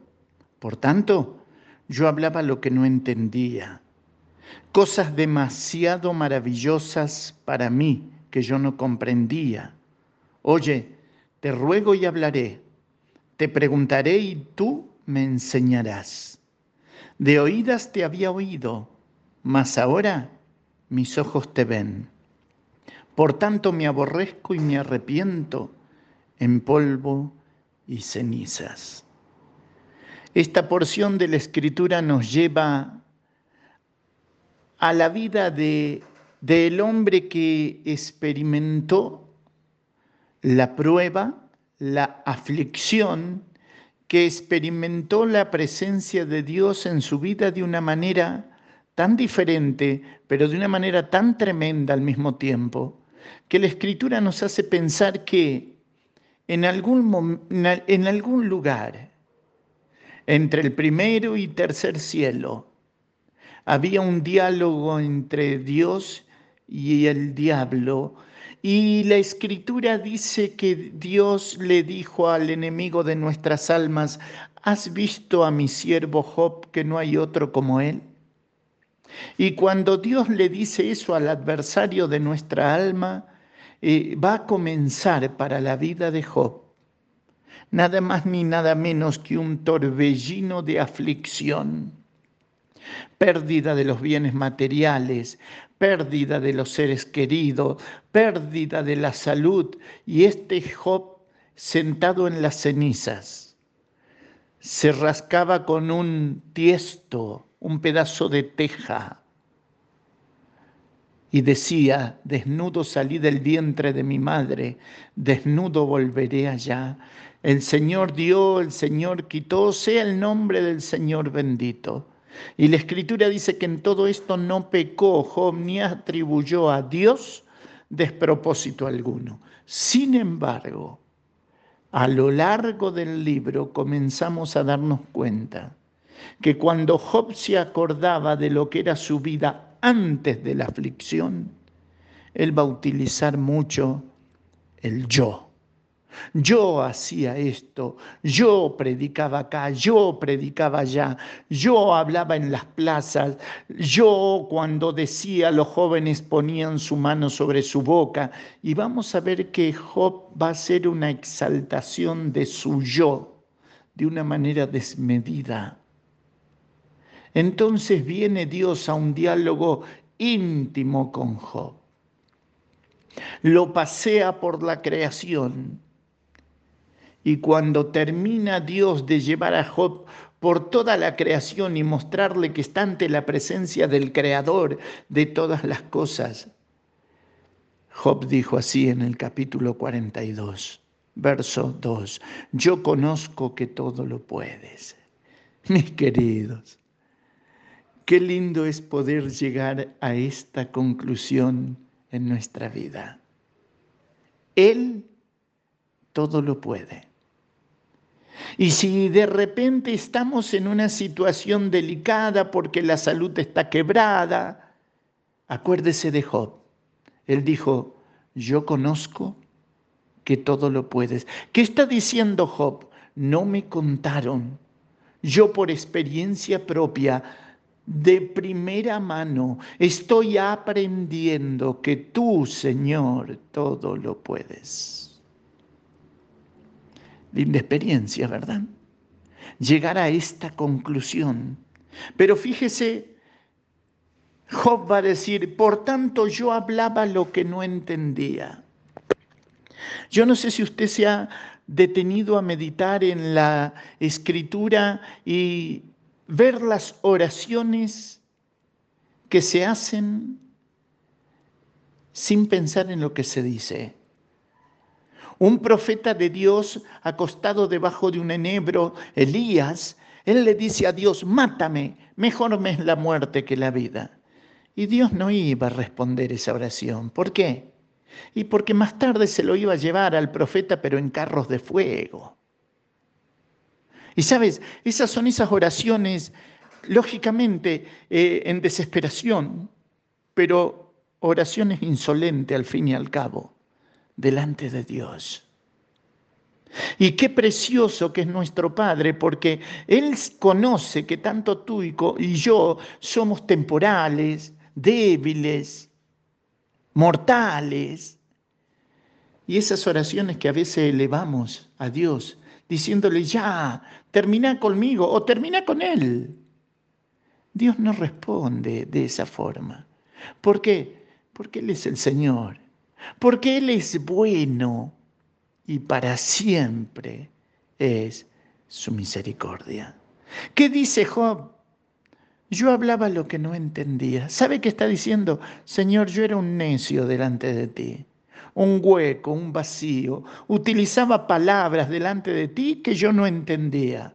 Ahora quiero que piense, ¿cuántas veces le hemos prometido al Señor cosas y después no las hemos cumplido? ¿Cuántas cosas le hemos dicho al Señor cantando? Llévame, Señor, a donde quieras y después no queremos salir de la calle, del pueblo, de la ciudad o del país donde vivimos. ¿Por qué? Porque no queremos dejar nuestro confort. Fíjese, Job le dice a Dios, verso 4, oye, te ruego y hablaré, te preguntaré y tú me enseñarás la posición de un aprendiz. Quizás si usted piensa en su vida, como yo en la mía, ha habido esos momentos en que nos agarra complejo de Dios. Creemos que somos los todopoderosos y creemos que podemos estar en todas partes hasta que Dios nos lleva al crisol de la prueba y nos hace sentir que el soberano es Él, el omnipresente es Él, el Señor es Él y que nosotros somos sus hijos si le conocemos como nuestro único y suficiente Salvador. ¿Qué dice Job? Yo te preguntaré, Señor, ¿eh? y tú me enseñarás. Ya no más querer enseñarle a Dios. ¿Cuántas veces nos ha sucedido de que en insolencia hemos creído que Dios con nosotros se equivocó, que llegó tarde? Y sabes, jamás nuestro bendito Señor llegará tarde a tu corazón y al mío, a tu vida y a la mía. Dice, de oídas te había oído, mas ahora mis ojos te ven. Qué extraordinario, ¿no? Porque cuántas cosas hemos oído de Dios, el domingo escuchamos al pastor de la iglesia, al anciano, al diácono, al hermano de turno que predica y aprendiste y hemos aprendido cosas nuevas de Dios. Pero siempre será de oídas te había oído. Ahora cuando tú y yo decimos, mas ahora mis ojos te ven, es cuando Dios se vuelve para tu vida y para la mía una experiencia personal. Cuando la escritura embarga en mi corazón y el tuyo, y llegamos a tener un quebrantamiento de corazón porque la palabra caló a lo más profundo de nuestro ser. Por tanto me aborrezco y me arrepiento en polvo y cenizas. ¿Sabes? Nadie que se ve en el espejo de la palabra podrá decir que lo que ve es lindo. Porque cuando nos vemos en el espejo de la palabra vemos que somos mortales, pecadores, que hemos ofendido el carácter santo de Dios. Dijo una misionera una vez, cuando me miré en el espejo de la palabra, lo que vi no me gustó. Entonces, mis queridos, estamos con Job delante de Dios y le decimos a Dios, yo conozco que todo lo puedes, tú eres el omnipotente. Yo hablaba lo que no entendía, era un necio, Señor, delante de ti. Oye, te ruego y hablaré, te preguntaré y tú me enseñarás. Quiero ser un aprendiz, Señor. Quiero estar a tus pies, aprender de tu palabra, dejar el ego, la soberbia, el yo sé de lado y educarme y formarme y crecer a la luz de la palabra. ¿Para qué? Para que se forje un hijo de Dios, un cristiano, una cristiana, para la honra y gloria de su nombre. ¿Será nuestra experiencia en esta mañana, mis queridos? A Dios sea la gloria y a nuestras vidas sus bendiciones. Dios. Hoy, en Ecos del Pasado. La libertad que Jesús da.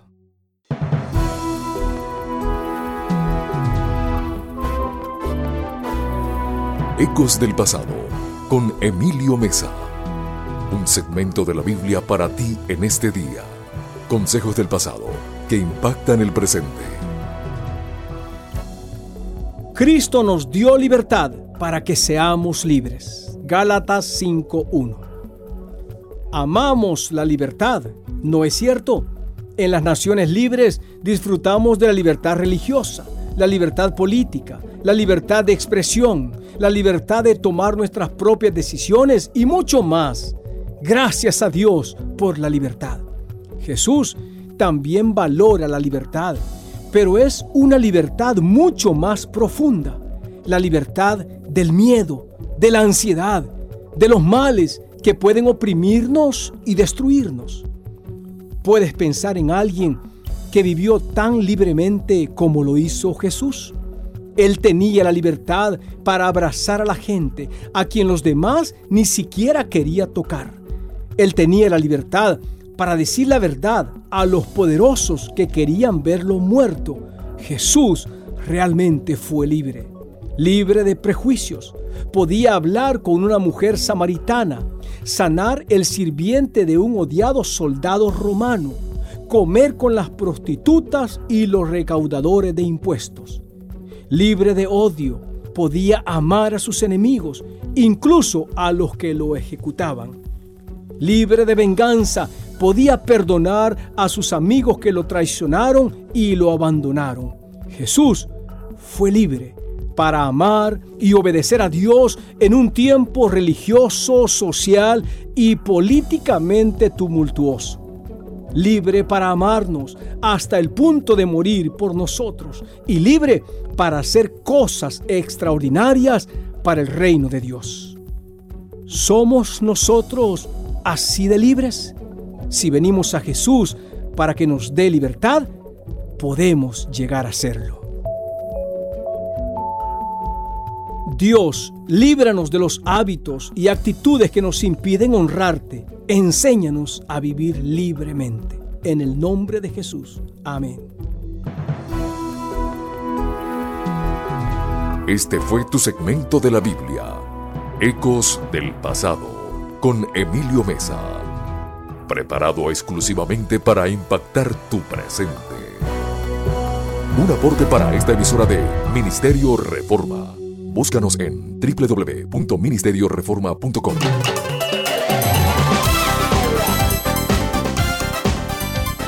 Un momento con Alberto Motesi. Una respuesta práctica a tus interrogantes sobre tu vida y los problemas del mundo moderno. Aquel año la sequía fue implacable. Comenzó a sentirse cuando faltaron casi por completo las lluvias del invierno. La primavera fue caliente y ventosa, y el verano no trajo nada de alivio. Lentamente, como mancha de rumbre que se extiende, fue muriendo el campo. Las lagunas se secaron, los arroyos se evaporaron, dejando al descubierto blancos guijarros ardientes. Los sauces se pusieron amarillos primero, luego color marrón y por fin negros. No se levantó una sola cosecha, y el hambre y la miseria castigaron a los campesinos. El antiguo profeta bíblico miró los cerros pelados, las piedras que quemaban como bronce bajo el sol, las blancas osamentas de los animales, y contempló los remolinos de polvo seco que levantaba el viento y los hacía bailar como si fueran los fantasmas de los pobladores muertos. Luego, bajo la inspiración de Dios, tomó su pluma y escribió en el papiro, la hierba se seca, marchítase la flor, porque el viento de Jehová sopló en ella. Ciertamente como hierba es el pueblo, sécase la hierba, marchítase la flor, mas la palabra del Dios nuestro permanece para siempre. El profeta estaba mirando no solo la sequía que mataba al campo, estaba mirando también la sequía del alma. Esas almas de Jerusalén que no obstante vivir en deleites y placeres, realizando negocios y proyectando viajes, habían cerrado su mente y su corazón a la palabra de Dios. Una sequía había caído sobre el país como castigo. Una sequía peor había en el ser interior de la gente y los pastos y los seres humanos se estaban muriendo por igual. Ahora se hallaban secos y muertos, sin fe, sin esperanza, sin vida espiritual, sin alabanza, sin cánticos. Entonces el mensajero divino les dice, la hierba se seca, la flor se marchita, pero la palabra de nuestro Dios permanece para siempre. Si el hombre cuya vida se ha secado, el ser humano cuyo corazón se ha vuelto corcho y su cerebro estopa y su alma está estéril y agostada, quiere revivir, tiene a mano un agua refrescante y vivificante. Es la palabra de Dios el Evangelio de Cristo, porque mi amiga y mi amigo, en un mundo donde todo pasa, se envejece, se marchita, se muere, Cristo y su palabra siguen vivos, frescos y saludables. Es a Cristo y a su Evangelio que debemos aceptar y confiar para librarnos de toda sequía espiritual y de toda muerte. Y esta maravillosa palabra de Dios tiene algo para cada detalle de tu vida y para cada necesidad de tu familia. Atrévete a acercarte a ella y a Jesús. Tu vida y tu casa serán profundamente enriquecidas. Este fue Un Momento con Alberto Motesi. Educación que transforma. ¿Te quieres preparar mejor? Visita Facebook y busca Alberto Motesi University. Estás escuchando Tiempo devocional, un tiempo de intimidad con Dios.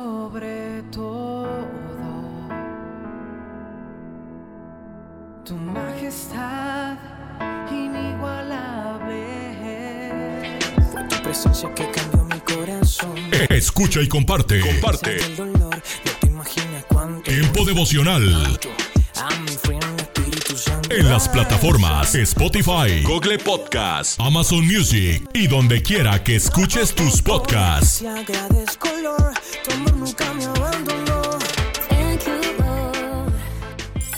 Casa de Oración Santa Fe te invita a sus reuniones. Miércoles 8 pm, domingos 8 am y 11 am.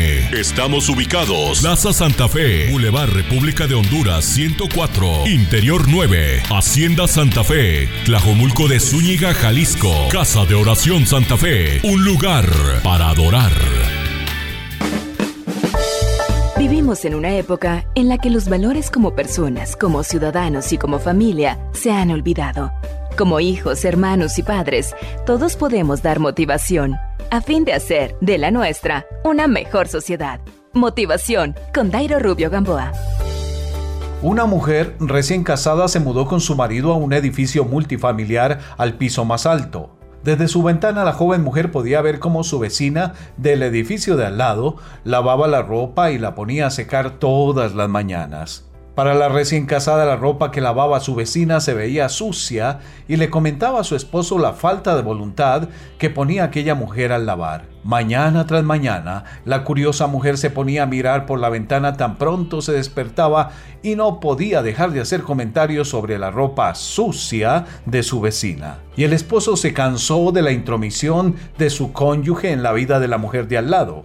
Una mañana, la esposa se levantó a espiar a su vecina y le sorprendió ver que la ropa colgada estaba impecablemente limpia. Tal vez mis críticas le llegaron y comenzó a usar un jabón en polvo de mejor calidad.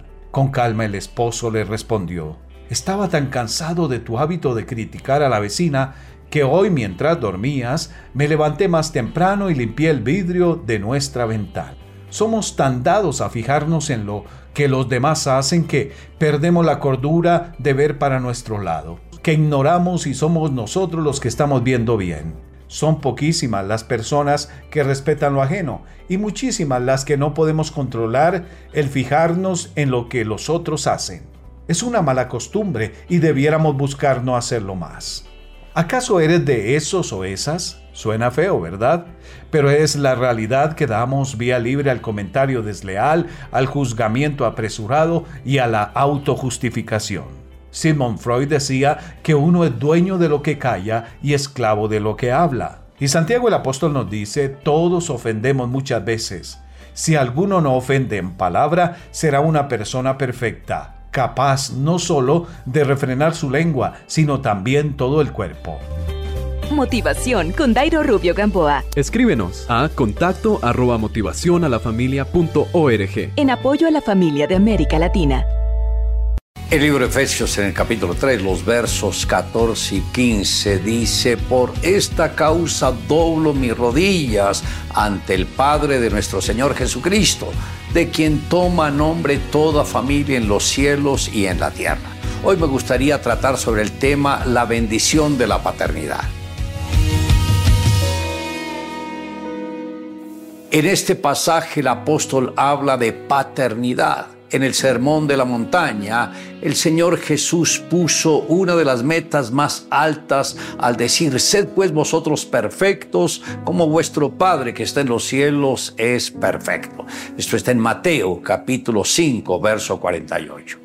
Nunca antes en la historia de la raza humana el mundo había pedido con tanta insistencia que los padres asumieran su responsabilidad y que tomasen el lugar que les corresponde. ¿Qué sabemos es la paternidad? Qué bien se aplica la parábola del sembrador a la vida de muchos padres. La semilla que cae en el camino, las aves se la comen. Encontramos a Satanás que arrebata de la mente de los padres el deseo de compartir tiempo de calidad con sus hijos. La otra semilla se encuentra en pedregales, cuando por falta de profundidad, el sol arruina lo sembrado. Es cuando los padres se emocionan y les prometen pasar tiempo de calidad con sus hijos, pero los pocos días toda esa emoción desaparece. Se olvidan de lo prometido y los hijos quedan con la frustración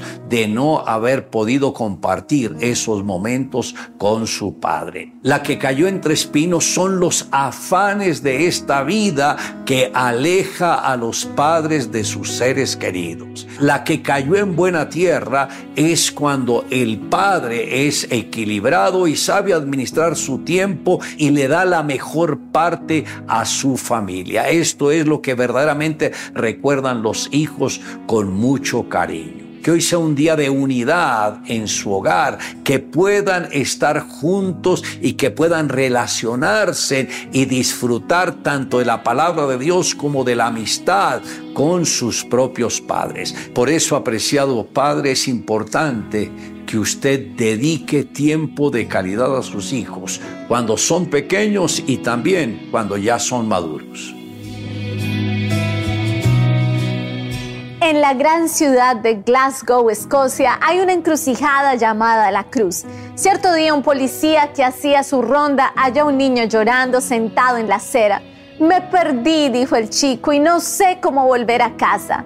El policía lo tomó de la mano y le propuso conducirlo a la comisaría para que desde allí hablara por teléfono con sus padres. Pero al llegar a la cruz, el niño miró un instante a su alrededor y exclamó, a partir de aquí conozco el camino. E inmediatamente soltó la mano del policía y sin vacilar salió corriendo hacia su casa.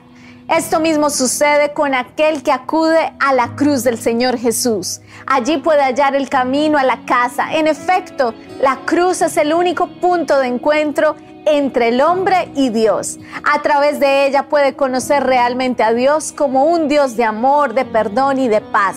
En la cruz Jesús se ofreció por el pecado del mundo, sufrió y expió los pecados de todos los que confían en Él. En la cruz Dios hizo brillar su amor dando a su Hijo unigénito. En la cruz, el pecador que se arrepiente es liberado de la carga de sus pecados y se reconcilia con Dios. En la cruz es una puerta estrecha porque tenemos que reconocer nuestras faltas y nuestras incapacidades para salvarnos a nosotros mismos.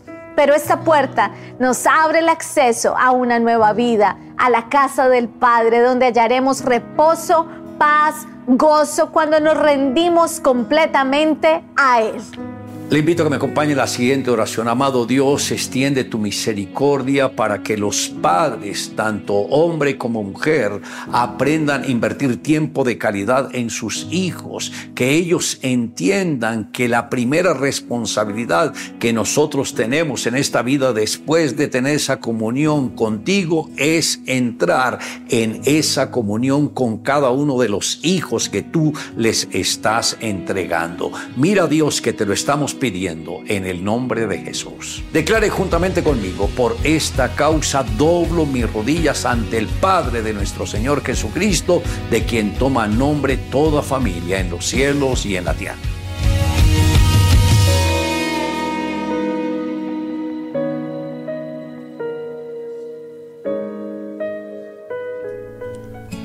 Proverbios capítulo 3, versículo 5. Confía en el Señor con todo tu corazón y no te apoyes en tu propio entendimiento. En ti confío, título para esta mañana. Eh, el autor Brennan Manning una vez escribió lo siguiente.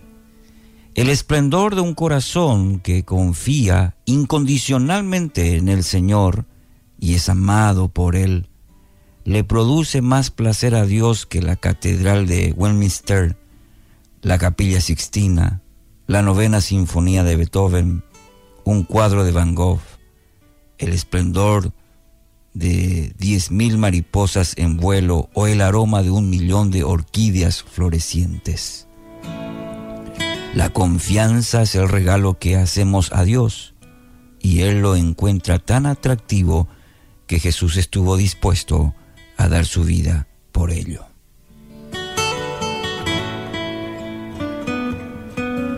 Amigos, el énfasis en muchas expresiones de la iglesia suele ponerse sobre la fe, ingrediente que, claro, es indispensable para agradar a Dios. Pero la fe descansa sobre una actitud eh, y muchas veces escondida que es la confianza, la confianza. La fe se atreve a creer cosas imposibles, ¿por qué? Porque confía en la grandeza, confía en la bondad del Dios que hace posible esos milagros. Y ejercitar la confianza no es algo fácil. Vivimos en un mundo donde abunda la injusticia, el abandono, la indiferencia, la corrupción, la violencia. La inocente confianza de la niñez rápidamente se va, se evapora para ser reemplazada por una actitud ya de sospecha, aquella que cuestiona las intenciones de cada una de las personas a nuestro alrededor. Y dígame si a usted no le pasa eso. Ya empieza la duda, y el veneno de la desconfianza acaba también afectando nuestra capacidad para confiar en un Padre que tristemente creemos es igual a los padres que conocemos en la tierra.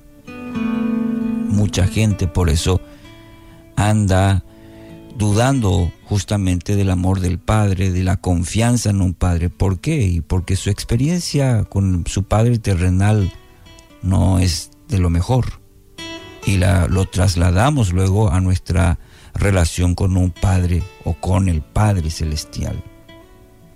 Esta es la razón por la abundancia de aquellos que argumentan, argumentadores en la Biblia, hombres y mujeres que al escuchar una propuesta de Dios, prefirieron apoyarse en su propio entendimiento. Mm.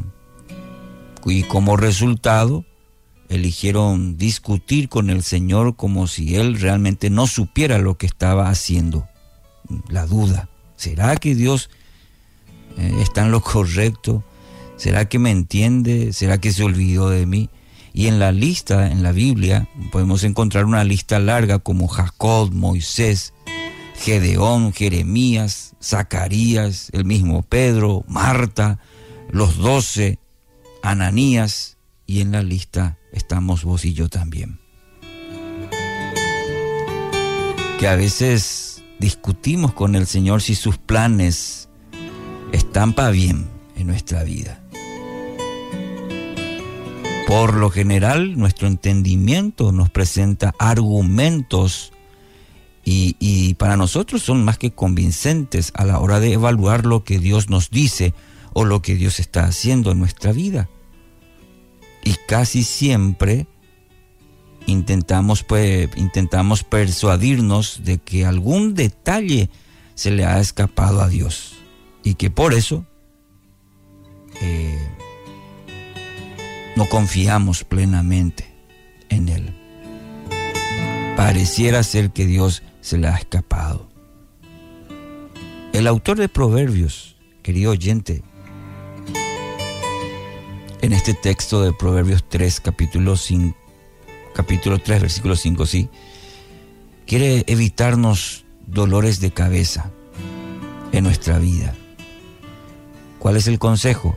No te apoyes en tu propio entendimiento.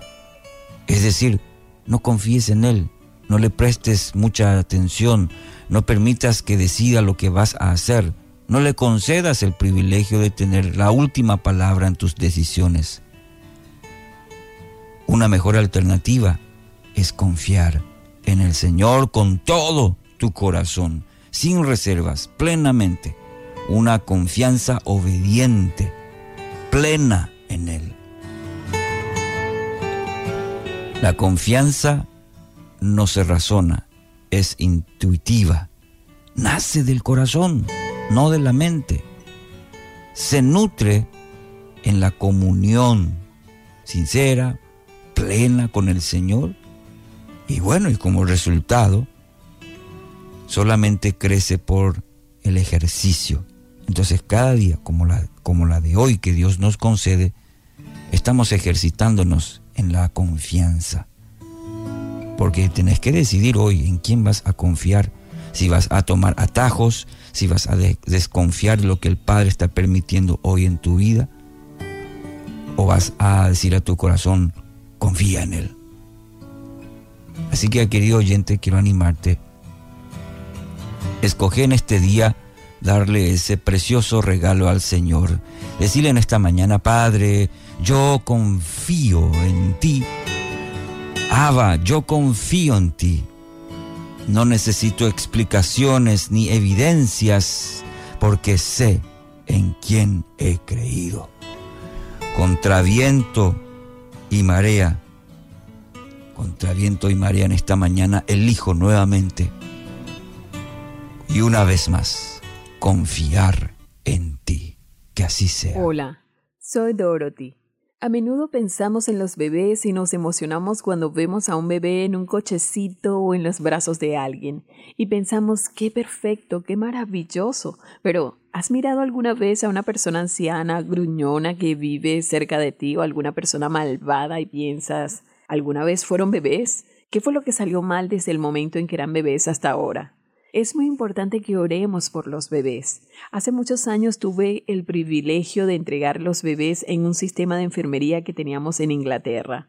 En aquel tiempo solía animar a las madres a estar orando por sus bebés mientras estaban en el útero, porque los bebés literalmente responden a la palabra de Dios, aun estando dentro del útero. Creo que no entendemos que los bebés necesitan la palabra de Dios. Mientras lees la palabra de Dios, quiero que entiendas que es Él quien está trayendo a ese bebé a la existencia. Antes de que yo fuera concebida, Dios conocía mi cuerpo, aún antes de que tuviera forma. La versión Reina Valera dice que todos mis miembros les son conocidos. Esa palabra envolver habla de ello es una palabra que habla de que el bebé ha sido llevado literalmente a un lugar, a un lugar que ha sido tan asombrosamente creado por Dios que está completamente oculto. Esa es la idea detrás de esa palabra. Esta palabra es usada en otro lugar y creo que en una forma ligeramente diferente como verbo en la historia de Elías. Eso está en Segundo de Reyes capítulo 2 versículo 8, cuando él habla de su manto. Mira, él envolvió el manto lo enrolló y eso es lo que significa. Está totalmente enrollado, está envuelto, es el embrión, es el feto, donde todos los miembros del cuerpo todavía están encubiertos. A los ojos de los hombres están subdesarrollados, no pueden verse. Pero estos miembros son claramente conocidos y desarrollados ante el conocimiento anticipado de Dios. Tú ya tienes identidad propia. Sabes, podrías pensar, bueno, si solo tuviera el rostro de otro color. Tú eres exactamente la persona que Dios quiere que seas, con el color que tienes en tu rostro. Pero mientras estés tratando de luchar, viviendo tu vida e intentando cosas que te glorifiquen, nunca te sentirás satisfecho. Si crees que necesitas cualquier cosa, has perdido la idea de por qué estás aquí. Si olvidas que realmente estás aquí, es para la gloria de Dios. Permite que sea como sucedió con Elizabeth cuando ella concibió y María fue a visitarla. Más adelante en este capítulo 1 de Lucas leemos, versículo 39. Levantándose María, entró en casa de Zacarías y saludó a Elizabeth. Y aconteció que cuando oyó Elizabeth la salutación de María, la criatura saltó en su vientre, y Elizabeth fue llena del Espíritu Santo. El bebé fue lleno del Espíritu Santo estando en el vientre. Eso es bastante interesante. El Espíritu Santo de Dios llenó al bebé y también a la madre. Recuerda que en los primeros versículos de este capítulo a ellos se les había dicho que debían criar a ese niño de una manera especial. Aquello que entró en ese niño fue muy importante. Él fue criado como separado para Dios y eso afectó lo que él y su madre bebían, lo que comían y lo que hacían. En ocasiones eso traspasa lo que otras personas piensan que deberías hacer por tu hijo, pero el niño fue criado para Dios, porque ellos entendieron que fueron privilegiados al cuidar a ese niño durante aquel periodo de tiempo. Versículo 42. Y Elizabeth exclamó a gran voz y dijo, bendita tú entre las mujeres y bendito el fruto de tu vientre. ¿Por qué se me concede esto a mí, que la madre de mi Señor venga a mí? Aquí tenemos una anciana y una jovencita, una virgen con el Hijo de Dios en su vientre, de la cual hablaremos en otro momento. Pero la anciana reconoció que estaba en presencia de aquel que sería el Salvador del mundo, quien estaba en el vientre de María. ¿No es asombroso lo que leemos respecto a la voz de este gran saludo? La criatura saltó de alegría en mi vientre, y bienaventurada la que creyó, porque se cumplirá lo que le fue dicho de parte del Señor.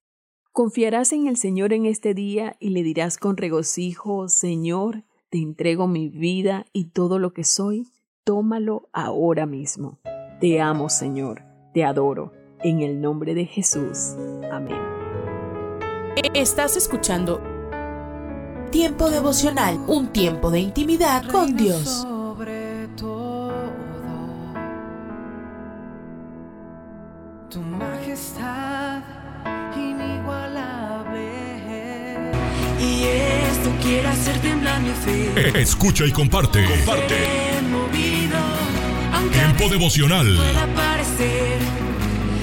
En las plataformas Spotify, Google Podcast, Amazon Music y donde quiera que escuches tus podcasts.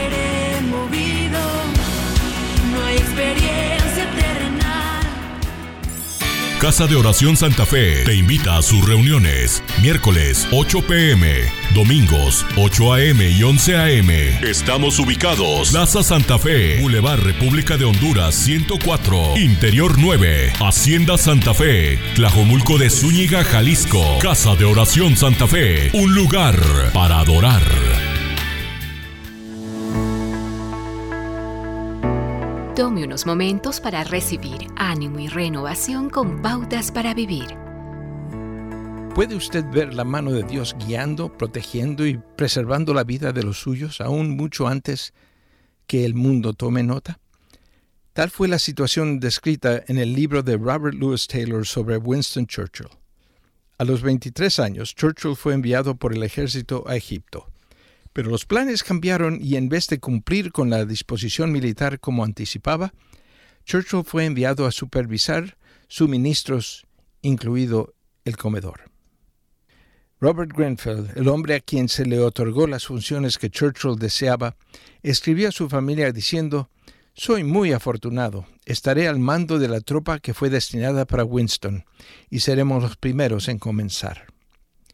Taylor escribe, Pocos días después, en la terrible batalla de Omdurman, Grenfell fue derribado de su caballo y cortado en pedazos por una turba salvaje. Si Churchill hubiera estado al mando de la tropa, como era su deseo, no hubiera podido liderar a Gran Bretaña y ayudar a derrotar el fascismo en la Segunda Guerra Mundial. Taylor señala que la historia es drásticamente alterada por decisiones muy pequeñas. Usted puede argumentar que Dios es soberano y si Churchill hubiera muerto en Omdurman en vez de Robert Grenfell, él podría haber levantado a otro para cumplir su voluntad. Dios es todopoderoso y guía los asuntos de la humanidad. La Biblia dice claramente, en Cristo Dios nos había escogido de antemano para que tuviéramos parte en su herencia de acuerdo con el propósito de Dios mismo, que todo lo hace según la determinación de su voluntad. Como dijo William Shakespeare, hay una divinidad que moldea nuestro carácter y talla nuestras partes ásperas. Acaba de escuchar a Eduardo Palacio con Pautas para Vivir, un ministerio de Guidelines International Permita que esta estación de radio sepa cómo el programa le ha ayudado.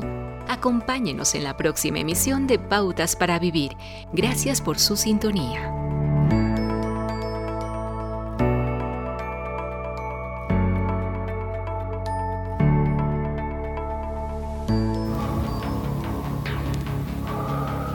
En las nubes de la incertidumbre, el dolor y el desaliento, surge un rayo de esperanza en la voz internacional de la radio de Guillermo Villanueva.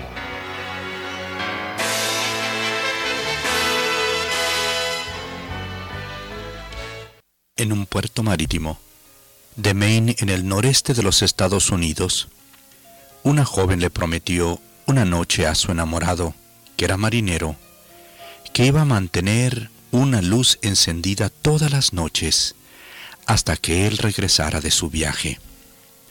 Su embarcación salió al día siguiente, pero nunca más se supo de este pequeño barco. Sin embargo, esta fiel enamorada mantuvo la luz encendida en su ventana por 50 años, hasta que ella murió. Al recordar esta historia, también recordemos las palabras de Oseas 6.1 en la Biblia, cuando el Señor nos dice, venid y volvamos a Jehová la luz. Vuelve, te está esperando el Señor que es la luz. Mi amigo, te has ido de tu hogar. Vuelve a Él, a la luz de tu hogar. Joven, ¿cuánto hace que abandonaste tu casa, tus padres? Vuelve. Señorita, ¿cuánto hace que huiste de tu casa? Vuelve a tu hogar. Esposo, esposa, ¿dejaste un corazón roto? Vuelve a tu amado, a tu amada, vuelve a casa. ¿Has dejado también tu iglesia? ¿Te has alejado? Te están esperando, quizá con lágrimas en los ojos. Tu lugar ha estado vacío y nadie lo puede ocupar. Hermano en Cristo, te has alejado del Señor Jesús. La luz está encendida. Él te está esperando. Él te está invitando a que vuelvas. El diablo te ha tentado y te dice que ya no hay remedio. No le creas, porque el Señor tiene la luz del perdón encendida y te dice, vuelve a mí. ¿Has caído? Sí hay oportunidad para volver. ¿Has caído mucho? Puedes volver. Estás en lo profundo del abismo. Sí hay oportunidad para volver. El Señor te espera. Pero mi amigo, si tú nunca has venido a la salvación, a la luz que Cristo da cuando Él entra al corazón, entonces debe de saber que esta luz está encendida ahora mismo para ti. El Señor con los brazos abiertos te está invitando y diciendo, ven a mí, que te puedo salvar, librar y perdonar. Si estás enfermo, encadenado por el diablo, por la depresión, por hechicerías, tus prisiones serán abiertas en esta misma hora. La luz está encendida. No importa en dónde hayas caído, no importa qué pecado, Ven al Señor Jesús. Él te ama y te espera. Hoy es el día de volver. Ábrele tu corazón a Jesús y con una sencilla oración de fe, invítale a entrar a tu corazón con estas sencillas palabras. Cristo amado, he vivido lejos de ti, pero hoy vuelvo arrepentido para entregarme en cuerpo y alma en tus brazos eternos, para que perdones mis pecados y me limpies con tu sangre de toda maldad. Gracias Señor Jesús por recibirme. Pero mi estimado hermano en Cristo, yo te invito que en esta hora vuelvas al Señor, vuelvas al lugar que has dejado, porque ahí el Señor te está esperando. Este es el día. No esperes un minuto más. Vuelve a Cristo ahora mismo. Amén. Esperamos que esta audición, un rayo de esperanza, haya penetrado en su corazón. Si en algo podemos servirle, por favor dirija su correspondencia a Guillermo Villanueva, apartado 77-335, México, Distrito Federal, 11200. Le invitamos para que nos sintonice a esta misma hora y por esta misma estación. Muchas gracias por la amabilidad de su atención. Hola, soy Johnny Erickson Tara. Hace poco nuestro equipo de voluntarios conoció a un niño llamado David en una de nuestras distribuciones de sillas de ruedas. Nos contaba su abuela que David fue un bebé milagroso, pues nació sin vida Resulta que su cordón umbilical se había enrollado en su cuello y aunque los médicos lo resucitaron, David sufrió una parálisis. Sus padres no pudieron cuidarlo, por lo que la abuela de David ahora lo está criando e instruyendo a amar a Dios. Ella me recordó a la abuela de Timoteo, quien según el apóstol Pablo había impartido su fe en su nieto. Pero criar a un nieto con discapacidad no es fácil. Por lo tanto, te pido que me acompañes en orar por David y su abuela. Johnny y amigos, compartiendo el amor de Cristo a personas afectadas por la discapacidad.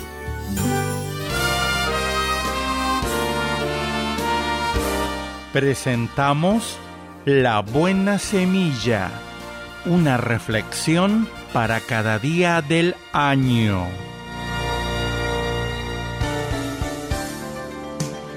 La buena semilla para hoy se encuentra en Efesios 6, 17 Tomad el yelmo de la salvación y la espada del Espíritu que es la palabra de Dios. La reflexión de hoy se titula El escudo de la fe y la espada del Espíritu. No tenemos lucha contra sangre y carne, sino contra principados, contra potestades, contra los gobernadores de las tinieblas de este siglo, contra huestes espirituales de maldad en las regiones celestes. Así escribió el apóstol Pablo a los cristianos de Éfeso, Efesios 6:12. Luego continuó hablando de la armadura que el cristiano tiene a su disposición para librar esta batalla. Quiero hablar de dos piezas, el escudo de la fe y la espada del Espíritu. El escudo de la fe es nuestra confianza en Dios, cuando en nuestra mente surge un pensamiento de incredulidad o desánimo, recordemos el amor de Dios por nosotros y su poder. Así, este pensamiento de incredulidad desaparecerá. La espada del Espíritu es la palabra de Dios. Ella es perfectamente eficaz para destruir las artimañas y la maldad de nuestro enemigo el diablo, el mentiroso podríamos comparar sus mentiras a globos inflados que tendríamos justo delante de nuestra cara. Son tan grandes que parece que ocupan todo nuestro campo de visión, pero solo se necesita una aguja para reventarlos. Cada promesa de Dios es una aguja perfecta que podemos utilizar para desinflar totalmente los ataques del enemigo de nuestras almas.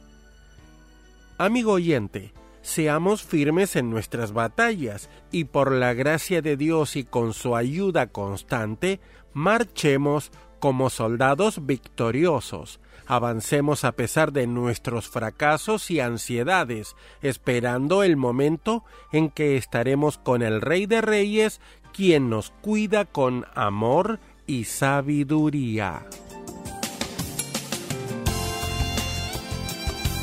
Para escuchar este y otros programas, le invitamos que visite nuestra página web en labuenasemilla.com.ar.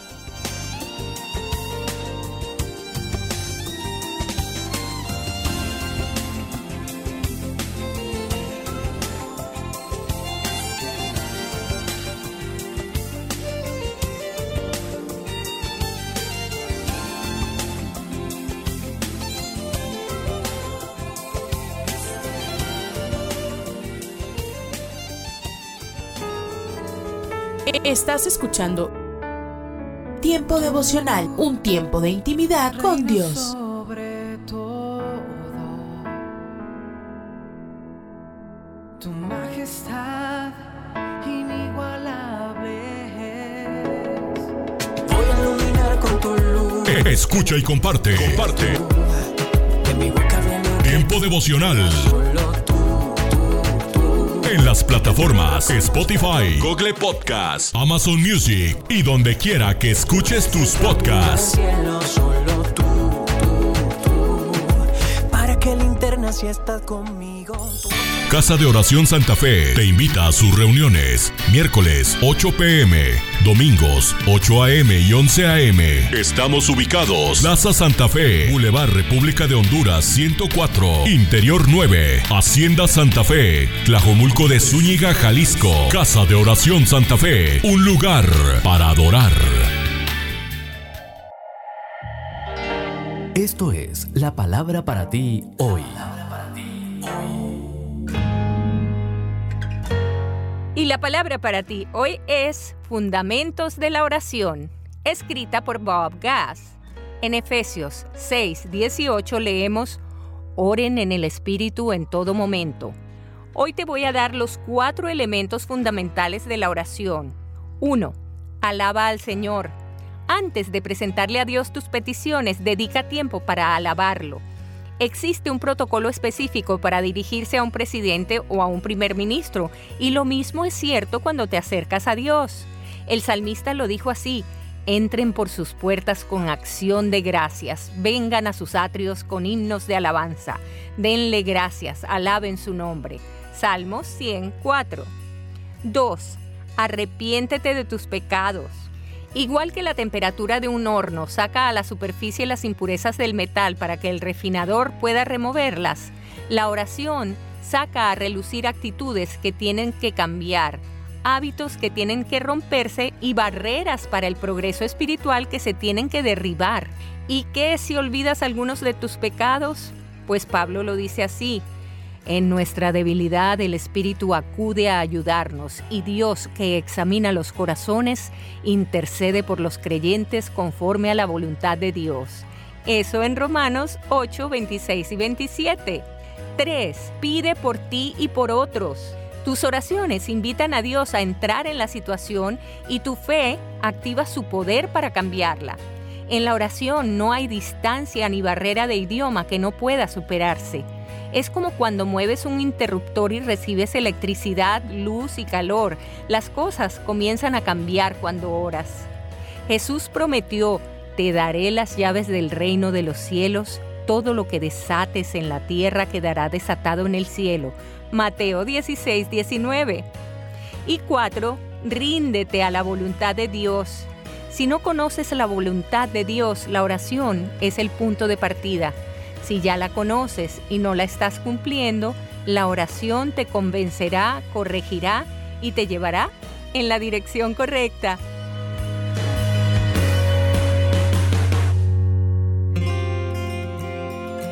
Cuando nos encontramos en momentos difíciles, olvidamos que la vida continúa, pero ante cualquier situación debemos aferrarnos a la fe y a la esperanza.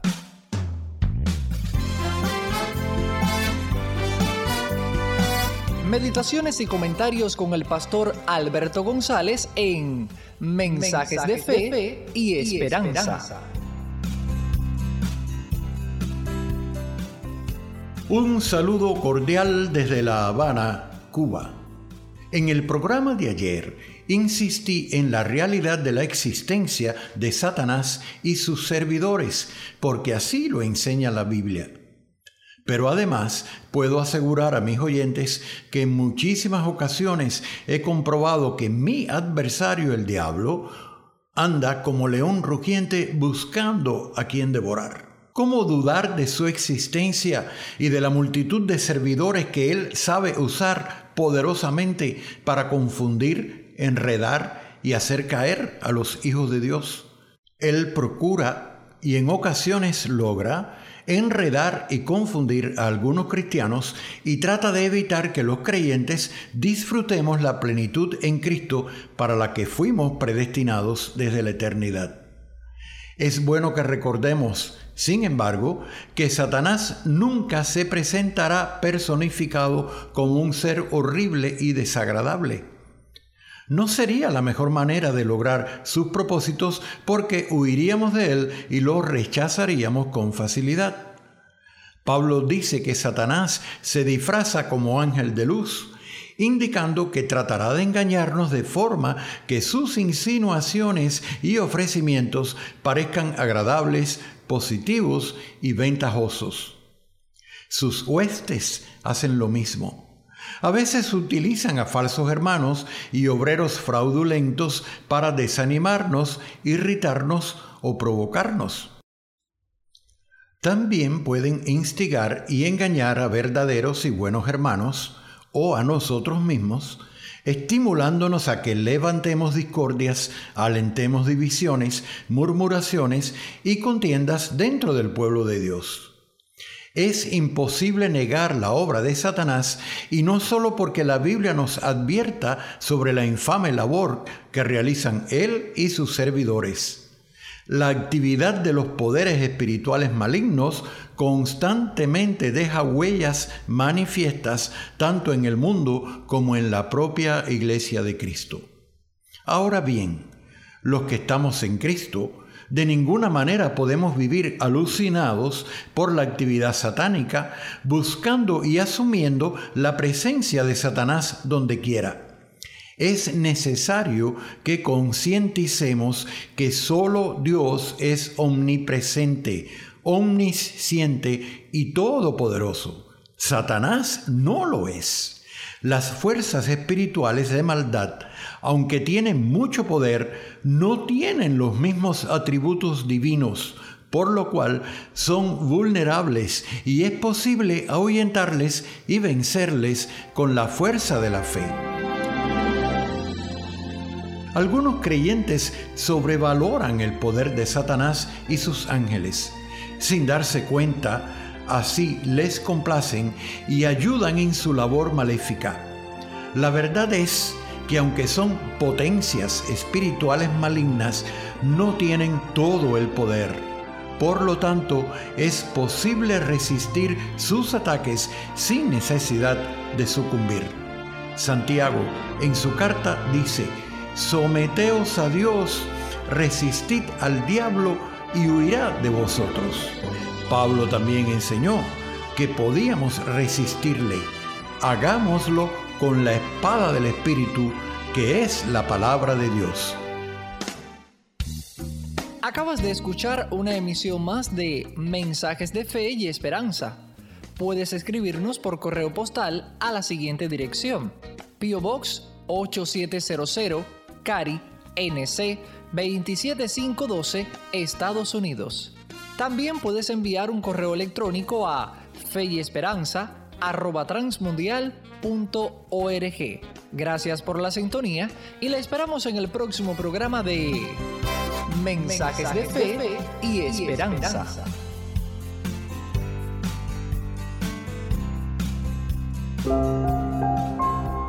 ¿Qué podrías hacer hoy para amontonar brasas en la cabeza de tu enemigo? ¿Cómo podrías orar específicamente por esa persona? El pensamiento de hoy está escrito por Mike Whitmer Mike escribe. Daniel soportaba golpizas diarias del mismo guardia de la prisión. Sentía que Dios lo instaba a amar a este hombre, así que una mañana, antes de que comenzara la paliza, dijo, Señor, si lo voy a ver todos los días por el resto de mi vida, hagámonos amigos. El guardia respondió, No, nunca seremos amigos. Daniel insistió, extendiendo la mano para estrechársela. El guardia quedó helado, empezó a temblar y tomó la mano de Daniel y no la soltaba. Con lágrimas en su rostro dijo, Daniel, me llamo Rosoc, me encantaría ser tu amigo. Desde ese día nunca más lo golpeó. Las escrituras nos dicen, si el que te aborrece tuviere hambre, dale de comer, y si tuviere sed, dale de beber agua, porque ascuas amontonarás sobre su cabeza, y el Señor te lo pagará. Esta imagen de las ascuas quizás refleje un ritual egipcio en el cual una persona culpable mostraba su arrepentimiento acarreando sobre su cabeza un recipiente con brasas ardientes. Del mismo modo, nuestra bondad puede hacer que nuestros enemigos se pongan colorados de vergüenza, lo cual puede llevarlos a arrepentirse. ¿Quién es tu enemigo? ¿Quién no te agrada? Daniel descubrió que la bondad de Cristo era lo suficientemente poderosa para cambiar cualquier corazón, el de su enemigo y el suyo. Oremos, Señor, ayúdame a ser bueno con mis enemigos. En el nombre de Jesús. Amén. El pensamiento de hoy fue traído a ustedes de parte de Ministerios Nuestro Pan Diario ¿Te imaginas? Una reflexión del pastor y comunicador José Pablo Sánchez con Esperanza Suárez.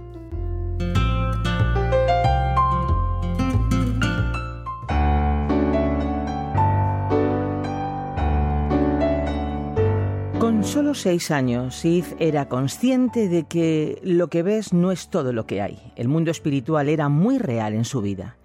Recuerdo ver una silla deslizarse por el suelo y una vela flotando en la mesa de café, cuenta Id. A esa intriga por lo paranormal y sus frecuentes encuentros con el reino demoníaco se añadió la adicción a las drogas. Así en los años de instituto aparecía un esqueleto humano. No puedes sumergirte en el ocultismo por mucho tiempo sin ir en un viaje que no puedas revertir por tu cuenta, afirma Id. Tenía terrores nocturnos tan espantosos, tan horribles, que me atormentaron durante años. Las experiencias de Id con el mundo espiritual le llevaron a buscar respuestas. Estudió religión y filosofía intentando encontrar un lenguaje o un sistema de creencias que explicaran sus interacciones con el mundo invisible.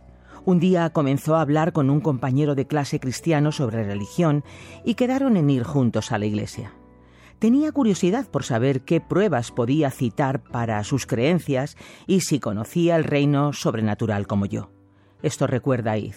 Salió de la iglesia pensando que eran un poco extraños, pues aplaudían y levantaban las manos cuando cantaban, pero no sintió nada especial. Sin embargo, aquella noche, cuando estaba solo en casa, mientras pensaba sobre quién era Dios de verdad, se estremeció. Cálidas lágrimas comenzaron a caer por mi cara. En realidad no estaba llorando, era como si el cielo se hubiera abierto y por primera vez en mi vida sintiera un amor verdadero y puro, recuerda Id. Sentí que Dios mismo había entrado en mi habitación.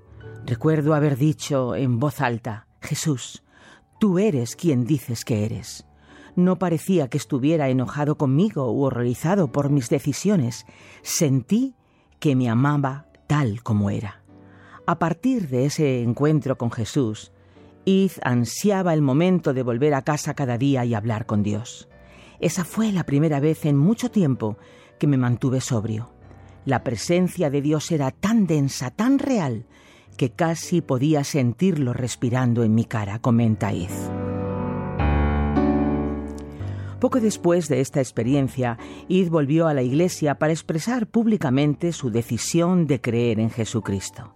Esa noche, cuando abracé la gracia de Jesús, recuerda Id, experimenté algunas cosas bastante especiales. Mi cuerpo fue sanado sobrenatural e instantáneamente mis adicciones a las drogas desaparecieron totalmente. Es casi como si me hubiera encontrado conmigo mismo por primera vez. En el momento de mayor oscuridad, Dios actuó en la vida de Id gracias al testimonio y las oraciones de sus compañeros de instituto. Su búsqueda sincera de respuestas espirituales le guió a Jesús.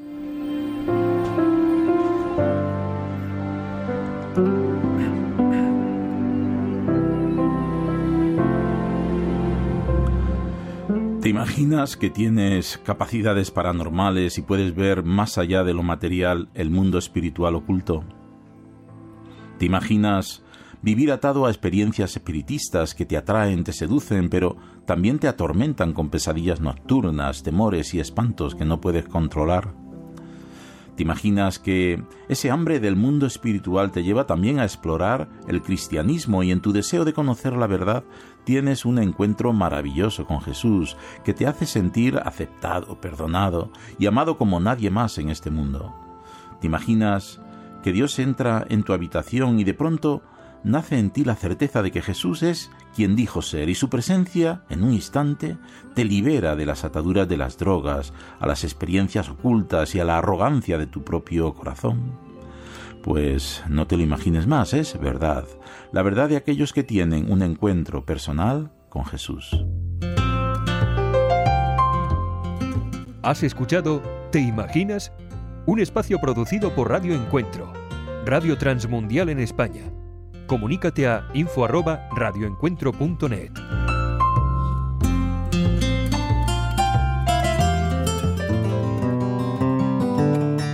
Él estuvo todas las noches en los hogares de unos 10 millones de estadounidenses. Se trataba del presentador de noticias de televisión de una cadena importante, la voz en que millones confiaban o no confiaban. El presentador más experimentado y más visto del país en ese momento, enfrentado a la peor pregunta posible, ¿podemos creerle? y se debió a las historias dramáticas que contó sobre sus asignaciones en el Medio Oriente y durante el huracán Katrina, porque en relatos paralelos hubo diferencias de contenido, narraciones cuestionadas por personas que realmente estuvieron allí. Así que un presentador había perdido lo único que un hombre con ese tipo de influencia en realidad no puede darse el lujo de perder, la confianza. En otras palabras, si estás reportando noticias importantes, la credibilidad lo es todo, especialmente si estas noticias son información de vida o muerte de parte de Dios. Hoy quiero tener una palabra contigo acerca del tema ¿Por qué están rechazando a tu Jesús? El Evangelio Así es como se llama y significa buenas noticias. Son las únicas noticias en el mundo de las cuales dependen las eternidades. La Biblia dice en Romanos 1.16, A la verdad no me avergüenzo del Evangelio, pues es poder de Dios para la salvación de todos los que creen y cada seguidor de Cristo es el reportero de Dios para llevar esas noticias a las personas en su círculo de influencia, en el trabajo, en la escuela, donde vives, donde juegas, donde haces tus compras. Eso está explicado muy clara y poderosamente en nuestra palabra para hoy de la palabra de Dios en 2 Corintios 5, 19 y 20. Él nos dio el mensaje de la reconciliación. Así que somos embajadores de Cristo como si Dios los exhortara a ustedes por medio de nosotros. En nombre de Cristo, les rogamos que se reconcilien con Dios. Cuando eres responsable de informar la historia definitiva, la historia de Dios, hay una cosa que no puedes permitirte el lujo de perder, la confianza por el hecho de que las acciones en tu vida no la respaldan. Por lo general, una persona primero tiene que confiar en el mensajero antes de confiar en el mensaje, ¿correcto? Entonces, la mayoría de la gente que viene a Jesús lo hace por un cristiano que conoce. Y la mayoría de las personas que rechazan a Jesús lo hacen por un cristiano que conocen. Tu vida, mi vida, ¿Es un imán que atrae a una persona perdida hacia Jesús o es una excusa para que se aleje de Él? La actuación en mi vida posiblemente puede hacerlo caminar hacia una eternidad sin Él. Entonces, realmente necesito preguntarme constantemente, ¿está mi vida respaldando el mensaje? ¿Qué hay en mi vida? ¿Qué hay en la forma como hablo? cómo trato a las personas, que hay en mi actitud que contradice lo que es Jesús. Como por ejemplo mentir, hablar a espaldas de alguien, ¿es esa parte de ti que la gente conoce y eres el embajador de Cristo? ¿Qué hay de ese temperamento violento? Los chistes groseros, tu espíritu mezquino, tu actitud egoísta, echarle una mirada a las chicas, las palabras hirientes, Podría ser que simplemente emites esa actitud de que yo soy primero. ¿Qué tal ese espíritu crítico? ¿No tienes tiempo para detenerte por esa persona herida? Eso simplemente contradice todo lo que afirmas acerca de Jesús. Y si he perdido la confianza de esa persona por mi hipocresía, necesito buscar el perdón. Porque fallé en mostrarle cuán real es Jesús Quiero ser una razón para que la gente confíe en Jesús porque pueden confiar en mí. Queremos saber de ti. Escríbenos. Dinos qué te pareció el mensaje de hoy. ¿Cómo te ha ayudado? Escríbenos hoy mismo a una palabra contigo arroba transmundial.org. Repito, una palabra contigo arroba transmundial.org.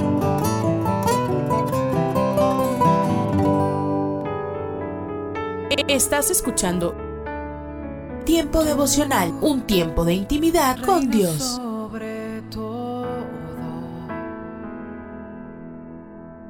Tu majestad inigualable. Mi identidad está en la roca. Escucha y comparte. Comparte. Mi salvación Tiempo devocional. En las plataformas Spotify, Google Podcast, Amazon Music y donde quiera que escuches tus podcasts. Dios me has escogido, Casa de Oración Santa Fe te invita a sus reuniones. Miércoles 8 pm, domingos 8 am y 11 am. Estamos ubicados. Plaza Santa Fe, Boulevard República de Honduras 104, Interior 9, Hacienda Santa Fe, Tlajomulco de Zúñiga, Jalisco. Casa de Oración Santa Fe, un lugar para adorar.